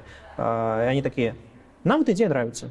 И тут какой-нибудь такой вылезает и говорит, Вообще не очень. Мы посмотрели на внутреннее наше устройство нашего движка, это все будет сильно тормозить или, или это слишком много времени займет. Вот по нашей архитектуре, по нашим приоритетам не получается. Браузеры такие, ну, жалко. И иногда какая-то спека внедряется, допустим, только в Firefox и только в Chrome, а в WebKit не внедряется. Или наоборот, только в WebKit внедряется, остальные потом догоняют сильно позже mm-hmm. или вообще никогда не догоняют. И, в принципе, 98% э, всех стандартов внедрены во всех браузерах или ну, скоро будут внедрены, или в процессе. И бывает всякая небольшая вот пена, вот это вот 2%, которые ну, где-то реализованы, где-то не реализованы, и разработчикам на это, к сожалению, не положится особо. В чем разница между червяком, червяком и человеком? Да, между черновиком и не черновиком. Ты вот упоминал уже, что некоторые браузеры решили тем, что разрешали использовать штуки да, из черновиков. Да. Это вот это определяется количеством, процентным количеством фичи в браузерах, либо это вообще что-то другое? Угу. Ну, смотри, есть формальные процессы внутри угу. стандартизации, типа, когда что-то считать стандартом, угу. точнее, рекомендации в стандарте. Одни да. стандарты не называют, типа, ты должен это. Это рекомендация для браузера или для разработчика. Так вот, а, рекомендация считается, когда что-то реализовано минимум в двух браузерах. Минимум в двух. Да. То есть там даже не процентное соотношение. Да, да, да. То есть, грубо говоря, у тебя есть Хорошо. прям э, драфт, working draft, там еще что-то, всякие статусы. Ну, а если это будут дикие браузеры какие-нибудь очень маленькие, это тоже считается? Да. Два да, мобильных да, да. браузера. Есть, а, главное там независимая реализация. Ага, понятно. То есть, если это одна и та же кодовая база, просто с разной иконкой браузер, угу. это не считается независимой реализацией. Разные движки, походу. Разные движки, да. Вот это считается стандартом, это считается рекомендацией. Все, что это, все в процессе. Ну, сейчас браузеры периодически... Ну, вот сейчас недавно э, Apple такая. Короче, у нас есть идея, как сделать API для того, чтобы собирать клики на рекламу, встроенные в браузеры API, э, чтобы собирать клики на рекламу и не экспозить, не слишком много рассказывать про пользователя. То есть приватность, но рекламный бизнес продолжает работать. Как mm-hmm. вам такое? И они такие, ну, знаете, мы, короче, внедрили уже свой браузер, а вот вам спека. Сообщество такое, ну, здравствуйте. Так раньше браузер Internet Explorer делал, его за это не любили очень сильно. И Chrome сейчас так делает, его тоже за это не очень любят. А некоторые любят его именно за это. это другая тема. И э, сообщество такое, ну, некрасивое. И они сами в своем посте такие, да, некрасиво, но нам это очень важно. Ну, вот, вот такие вот процессы. Не всегда все идеально, не всегда все быстро, э, но в целом все, стреми, все стремятся к тому, чтобы полный консенсус получился. Mm-hmm за редкими исключениями, и чтобы это потом в итоге внедрилось в разные браузеры. Есть еще очень классная тенденция, связанная со стандартами и внедрением стандартов, а, что у браузеров есть свои приоритеты, они такие. Google, например, Chrome. Нам жутко важно, чтобы наш браузер можно было подключить любой serial порт Э, любой MIDI-клавиатуру, любой Bluetooth, любой NFC, любой там джойстик. Прям страшно важно. Нам это важно для нашей мобильной экосистемы, десктопной экосистемы и так далее. Поэтому они со страшной скоростью внедряют все API, связанные с аппаратной API чтобы э, доступ э, из нативного приложения был таким же, как доступ из браузера. А Apple такая говорит, нет, приватность для нас важнее, мы эти API внедрять не будем. Вообще mm-hmm. ни один из них. Ну ладно, вот этот внедрим, вот, может быть, еще вот этот. Это разные взгляды, разные подходы. А иногда бывает API, ну, типа, там, не знаю, для доступности что-нибудь, какой-нибудь Focus Visible или атрибут Inert, а еще что-нибудь такое. И компания такая, типа, ну, это не совсем наш приоритет, поэтому, ну, мы, ну, если бы вы нам принесли pull request, патч какой-нибудь, мы бы внедрили. И сейчас пошла тенденция, а, есть компания, Игалия, например, а, которая скраудсорсит, краудфандит, точнее, а, внедрение каких-то фич, и я сам отправлял там 100 баксов, чтобы в движок WebKit внедрили поддержку Focus Visible, псевдокласса, который позволит для доступности что-то лучше делать. И они собрали 80% суммы и уже начали реализацию. Офигенно. Вот такой вот неожиданный процесс. То есть сообщество такое. Мне нужна эта фича. Не все поняли, не все настолько увлечены фронтендом и браузером, чтобы коммититься туда вот настолько прям деньгами.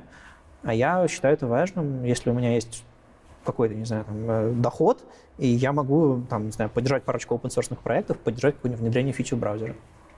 Можешь посоветовать несколько, несколько книжек для того, чтобы оставаться в тонусе в теме современных интерфейсов в вебе? Именно книжек. Может быть, тут книжек, в принципе, не может быть уже. 21 век нет? Ну, вот, то есть... Хорошо, как тогда оставаться я в тонусе? Я написал книжку. Так. Ее... Не-не, это, это теоретически. А, я не написал окей. Ты уже обрадовался, да? Я достаю из кармана и такой тираж подписанный. Нет, нет.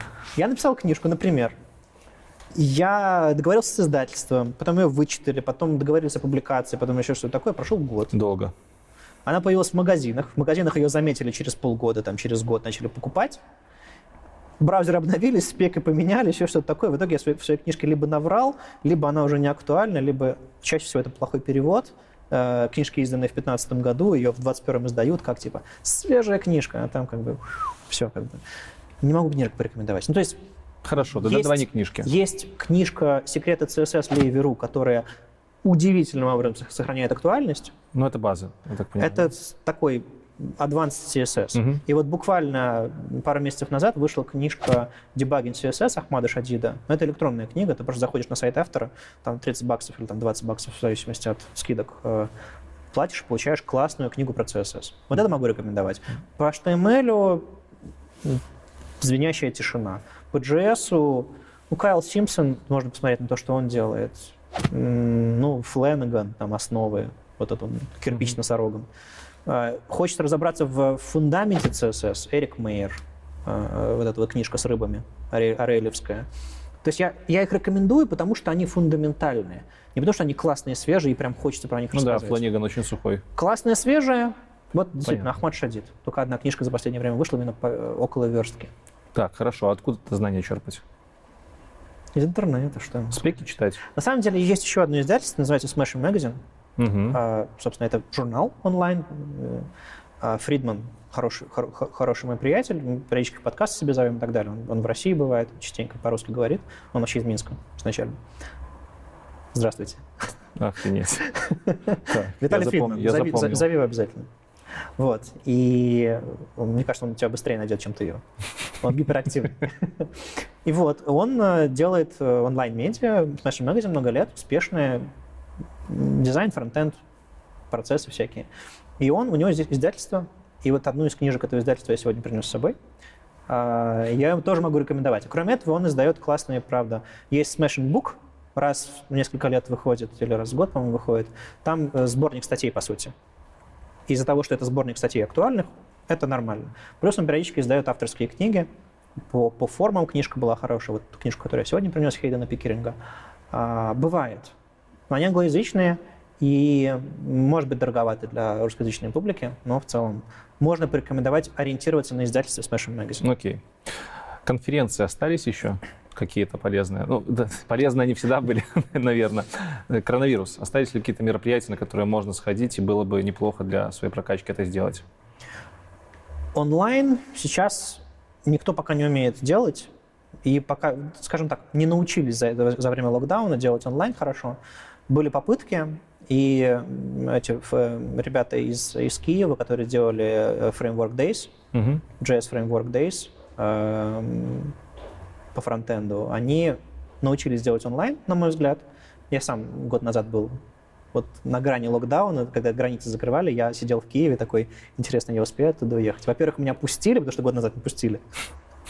Во-вторых, я приезжаю в Киев, он пустой, друзья не хотят со мной видеться по понятным причинам. Э, но я так страшно рад. И вот, собственно, я был на конференции, я был один из двух спикеров, кто все-таки доехал до конференции, которая в последний момент отменилась. А, офлайновая часть, они перевели в онлайн. И вот за 2020 год они научились онлайн делать.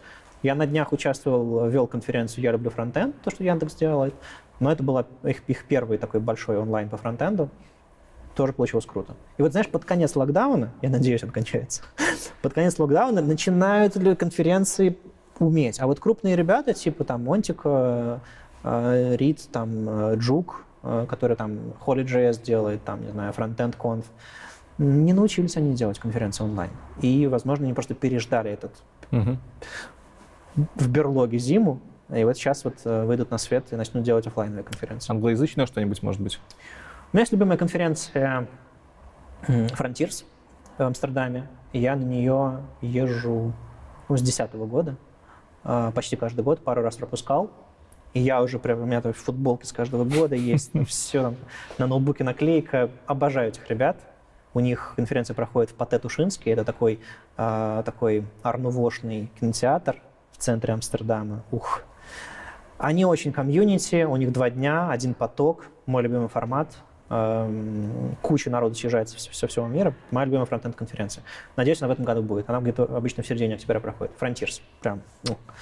Есть еще конференция CSS JS Conf Family, так называемая. Это конференция, которая прям супер такая активистская, этичная и вообще очень классная, такой европейский супертренд. Ну, господи, как они классно делают. Вот CSS Conf и JS Conf в Берлине она раньше проходила, и она закончилась, они тоже заранее типа сделали последнюю конференцию. В 2019 году они, они сделали последнюю конференцию, сказали, мы берем паузу, uh-huh. насколько и когда, не знаю, может быть, вернемся, может быть, нет.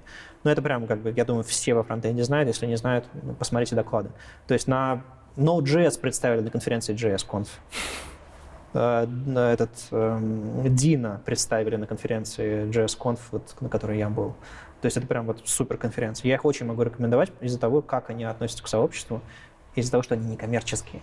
Офигеть. У них огромные бюджеты, у них огромные залы, свет, звук, медиа, но сколько они денег собирают на билетов со спонсоров, все, все они тратят на конференцию. Это как веб-стандарт, только глобального уровня. Да, можно так сказать. То есть вот наша конференция была такая, ну как бы там, на, на, на три порядка круче. Охренеть.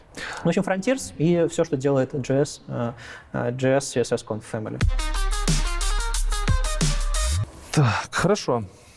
Рубрика «Рандом». Те вопросы, которые не вошли в канву. Удиви меня. Нет, тут ничего удивительного на самом деле нету. Э, People's Bay. People's Bay. Как правильно произносится? People's Bay. Просто People's Bay. Да. Что это значит? Это старый анекдот. Так, ну рассказывай. А, ну, короче, предыстория такая, что я тусовался в компании неформалов, так. Э, когда пытался научиться журналистике, была такая э, редакция газеты «Пять углов» в Петербурге. Там просто всякие школьники делали газету, которая выходила реально бумажная в городе. Была редакция. И я там тусовался, и ну, мы там были абсолютно какими-то дурацкими хиппями. И у нас периодически были вот эти вот палочки ароматические. И их почему-то называли people's беями. Да? То есть зажгли... Вот эти, которые поджигаются. Да, да, да, да, ароматические палочки. И я, мне, мне нравилось, я, я, я особо не, курил никогда, то есть мне просто нравился этот запах, дым, еще что-то такое. Я постоянно с ними возился, и меня начали называть Beam, потом, когда, собственно, всплыл анекдот, я пытался понять вообще почему, и, э, ну, в общем, там сидят два наркомана, курят траву, Хорошее начало для анекдота, да? У тебя, у тебя может такой анекдот? Да, да. Я надеюсь. А, да, посмотрим потом. А, ну, один другому, типа, затягиваясь, о, да, там, Deep Purple, это, это, это очень круто. Да, да, да, классная группа. Ну, а Led Zeppelin, там, уф, да, Led Zeppelin вообще отлично. Вот, People's Bay, да, да, People's Bay вообще отпад. И вот это название группы People's Bay, э, на самом деле даже существует группа под названием People's Bay. Uh-huh. И мы с ними одно время конкурировали э, за упоминание в интернете, но группа ушла, и главный Bay в интернете — это я. Охренеть. Слушай, классная история. Ну да, ник появился, он э, уникальный. Ты не конкурируешь за, за Вадим в интернете. Ты конкурируешь за People's Bay, никому такой дурацкий ник больше не нужен. Он, кстати, хорошо звучит, что немаловажно. Расскажи, зачем тебе YouTube-канал, что ты там делаешь? Я, как обычно, новые форматы пробую. То есть про подкаст мы уже поговорили. Угу. Мне есть что сказать, и меня иногда прямо рвет, мне хочется, ну, вот, на части, мне хочется сказать, что кто-то не прав, что нужно делать вот так, или поразмышлять что-то такое. И я постоянно ищу новые какие-то площадки. Э, когда я пришел в HTML Академию, я ничего с видео особо делать не умел, ну, кроме только как снимать конференции. У меня была дома камера, я уже делал подкасты. А в HTML Академии мы попробовали формат HTML-шорты. Был такой на видео, по-моему, штук штук 18, мы записали mm-hmm. видео, э, мощностью HTML Академии, построили там маленькую студию, э, свет, все дела, и я под э, телесуфлер э, написанные собой тексты читал, типа, э, можно ли вкладывать ссылки в кнопки, можно ли там, что такое HTML, что такое SVG, ну, такие базовые штучки минут на 10 примерно. Mm-hmm. Мы с, с подругой, которая тоже тогда работала в, в академии, снимали это вдвоем. Я это монтировал, я технику научился ставить, свет и так далее, и так далее. И в итоге у меня в руках оказался механизм знания и навыки, как делать видео. Проекты HTML шорты, шорты закрыли, ну, то есть слишком много времени мы это тратили. Академия сказала, ну, типа, зачем? Я такой немножко обиделся на это. Я такой, а я сделаю свой лунопарк только дома. И у меня дома тогда уже была маленькая студия для записи подкастов, ну, просто место с мягкими стенами, чтобы эхо не было. Я поставил туда свет, поставил камеру и снял свой первый видеоролик, э, зная, как это сделать, потому что я научился в HTML Академии. И потом такой, прикольно. Еще, еще, еще, еще, снял штук 10, э, в поездках тоже начал снимать. Угу. А потом такой, что-то как-то не, не пошло, и где-то я на год прервался. А после этого вернулся формат типа разбора сайтов, Э, вернулся формат, э, мне стало интересно снова, снова какие-то вещи, мысли пробовать. Я там проапгрейдил немножко сетап, поменял все, и такой раз, и вернулся. И вот где-то эм, годик я уже плюс-минус регулярно записываю видео. Это моя площадка, чтобы что-то такое интересное сделать эм, и повозиться с аудио-видео. Я страшно люблю технику. Ну, то есть увлекся подкастами, занялся видео, мне нравится этим заниматься. У этого нет никакого супер коммерческого успеха, у этого нет какого-то супер важного для меня. Просто площадка, на которой я могу встретиться с публикой и рассказать им что-то. Это, это удобнее, чем, чем статью написать, это удобнее, как? чем в соцсети написать. Как ты думаешь, что самое ценное публика получает от твоего канала? Оперативность того, что я могу сказать. Потому что, знаешь, написать статью это долго. Более того, из-за того, что локдаун начался, у меня был архив идей для докладов, и доклад это что такое? Это типа а, в январе а, пишешь доклад, и пять раз с ним выступаешь, пока лето не началось. Летом пишешь доклад, и осенью выступаешь раз пять с этим докладом, с одним и тем же докладом. А, в итоге ты за год пишешь две вещи. Доклад на первый сезон, на второй сезон. Uh-huh. Так было, по крайней мере, у меня с конференциями. Когда я деврелом работал и так далее. Сейчас я могу, в принципе, каждую неделю делать новый доклад. И вот не все это понимают, но каждое мое видео на какую-то тему, это на самом деле мог бы быть доклад на 40 минут э, на конференции, с которым я проехался много раз. А теперь у меня есть повод, и это провоцирует меня. Пробовать новые идеи снова, снова, снова, снова. Мне кажется, публика получает гораздо больше контента от меня на YouTube в этих 20-минутных роликах, чем раньше получалось из-за того, что вот просто цикл был такой докладов. Два доклада в год. Все остальное я просто работаю э, над другими делами. А тут у меня я сам себя провоцирую делать угу. серии, серию видео, э, э, какие-то темы исследовать для себя. Ты знаешь Лебедева? Ну, мы с ним, меня с ним знакомили сто лет назад. Я, у нас был общий друг Слава Кутеев, э, который сейчас, не знаю даже где работает, в своем, в своем агентстве уже теперь, uh-huh. да. Он когда был арт-директором студии Лебедева, меня просто притащили однажды с докладом в студию Лебедева. Я там про ретиновую графику рассказывал сотрудникам. Себе. Э, да. А, ну и с Тёмой нас познакомили, он провел экскурсию. Но ну, это было очень давно. Угу. Он хороший человек или не очень? Знаешь, когда все, все когда Тёма начал буянить в ЖЖ, я всем говорил, вы просто его лично не знаете, у меня была возможность с ним познакомиться, и он показался очень адекватным, хорошим человеком. Но потом даже я перестал понимать, что он творит. Окей. Okay. Да, в общем, эм, мне скорее неприятен его, он как человек, несмотря на то, что это публичный эпатажный образ. Это просто стилистически мы с ним очень сильно расходимся.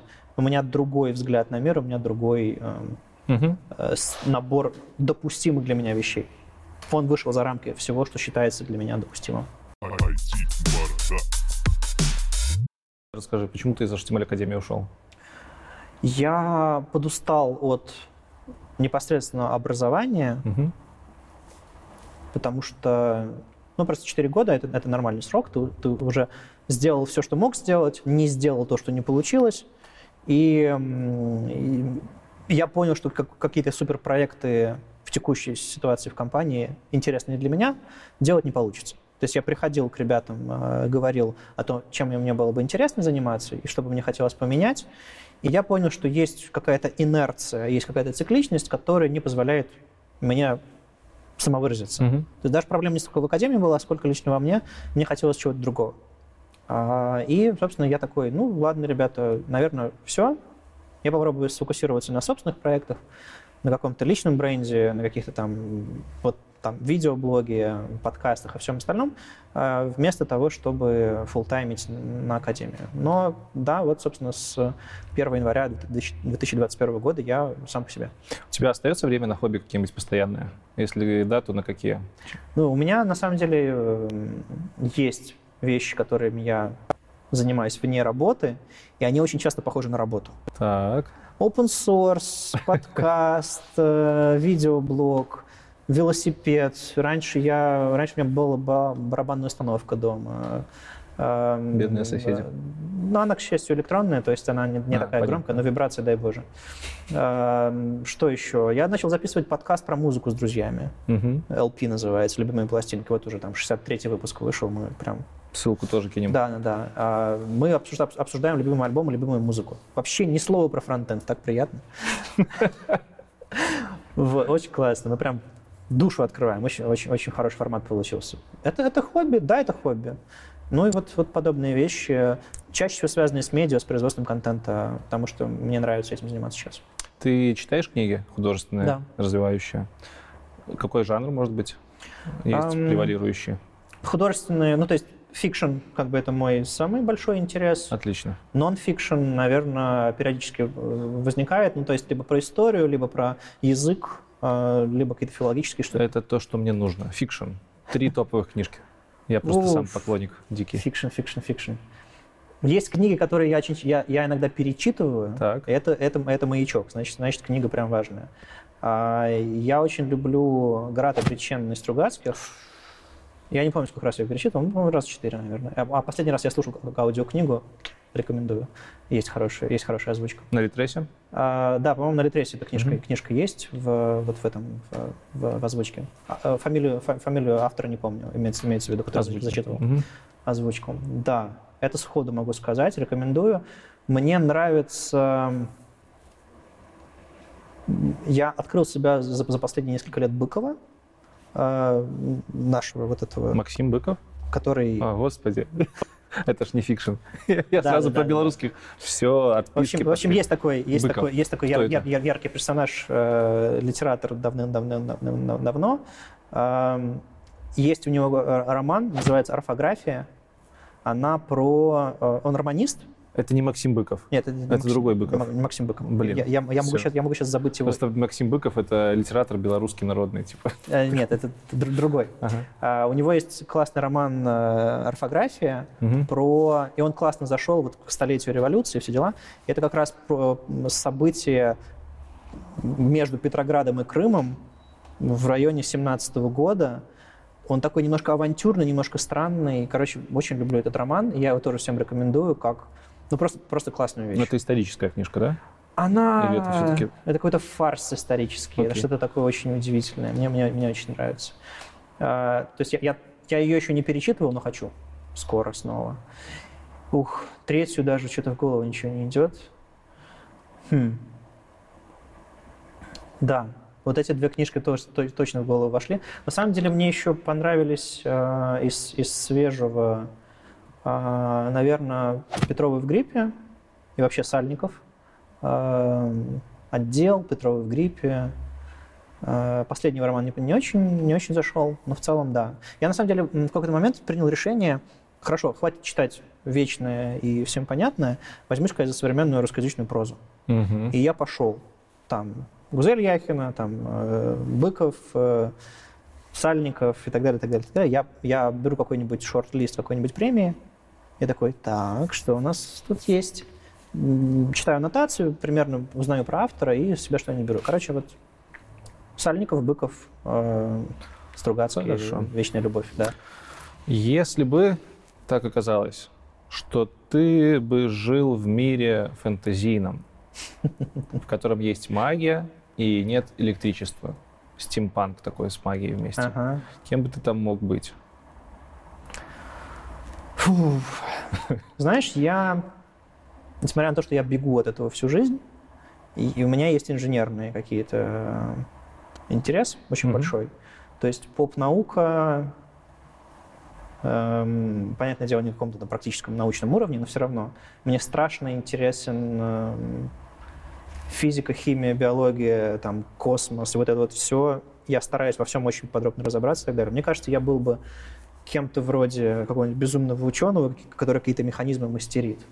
То есть вот это вот инженерная какая-то вещь, связанная с реальными, с реальными э, технологиями, мне прям близка. Откуда она у тебя появилась? Если сложно по всей сказать, своей истории сложно. ты вроде как больше связан с гуманитарными вещами. Я имею в виду да. истории развития, когда да, ты то есть литература в школе, э, потом журфак тоже гуманитарный, IT, ну, тоже такой, я довольно быстро из разработки вылетел угу. в Деврел и в образование.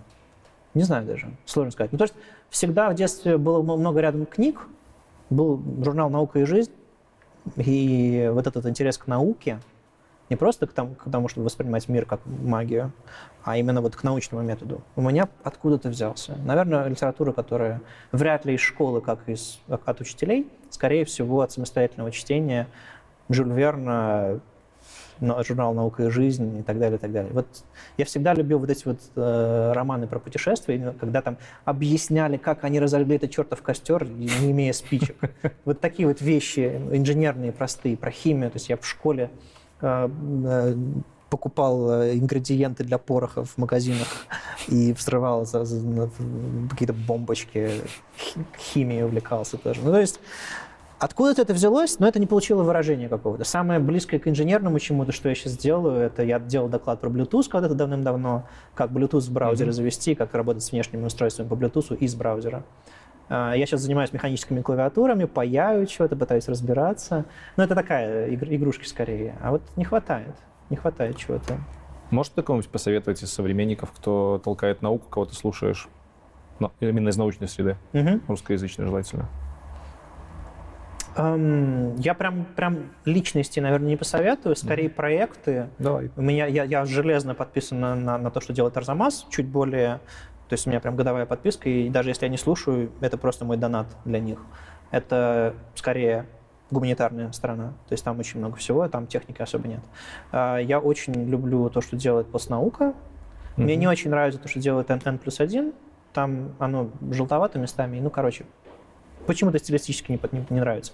А так с интересом я наблюдаю за постнаукой и за Арзамасом. Это главные мои источники чего-то такого. Хорошо. На Ютубе есть Real, Real Engineering, но я думаю, про него все знают. А я, не знаю, ты не знаешь про Real Engineering? Нет. Обалденно. Хотя чувак. я на науке тоже немножко помешан. Это не русскоязычный контент. А, англоязычный чувак э, записывает видео про про устройство техники, про э, энергетику, про, про, про самолеты, про еще что-то такое, про какие-то, какие-то такие он очень подробно подходит. У него есть канал Curiosity называется. Curiosity, да, знаю. Вот это, это, это, а, это чувак все, начинал с аккаунта Real Engineering, угу. а потом э, запустил Прикольно. проект Curiosity, по-моему. Вот, его очень рекомендую англоязычно. Хорошо. Последний вопрос. Он у меня всегда про науку немножко как раз в тему будет. Почему, если мы смешиваем все, все, все, все цвета радуги, то мы получаем белый цвет, а когда мы смешиваем все краски, мы получаем какое-то унылое темное что-то? Вопрос на подумать. А, потому что свет складывается, волны цвета складываются в, в белый, угу. а краски — это не чистый цвет. Так. То есть, грубо говоря, если получить чистую краску, возможно, мы получим, получим белый, но я сомневаюсь. Ну, это просто частицы, волна, там, по-разному работать. Ну, если это все, что я сходу смогу объяснить для себя. Да. Но ты начал правильно, на самом деле. Да, да, да. То есть свет это, это источник света. И когда Да, мы да. складываем длинный волн источника света, у нас действительно получается белый радуга, это расщепленный белый. Да, да, да, да. А вот краски это уже химический состав. Мы не видим красный цвет, потому что эта вот кофта излучает от- его. отражается. Она отражает. Она Да, как да, раз да, да, поглощает да. весь остальной спектр, а красный Так у отражает. меня, у меня была Да. история в детстве. Я, я слепил цветной пластилин, получился темно-зеленый. Это разочарование огромное было. Через всю жизнь идет.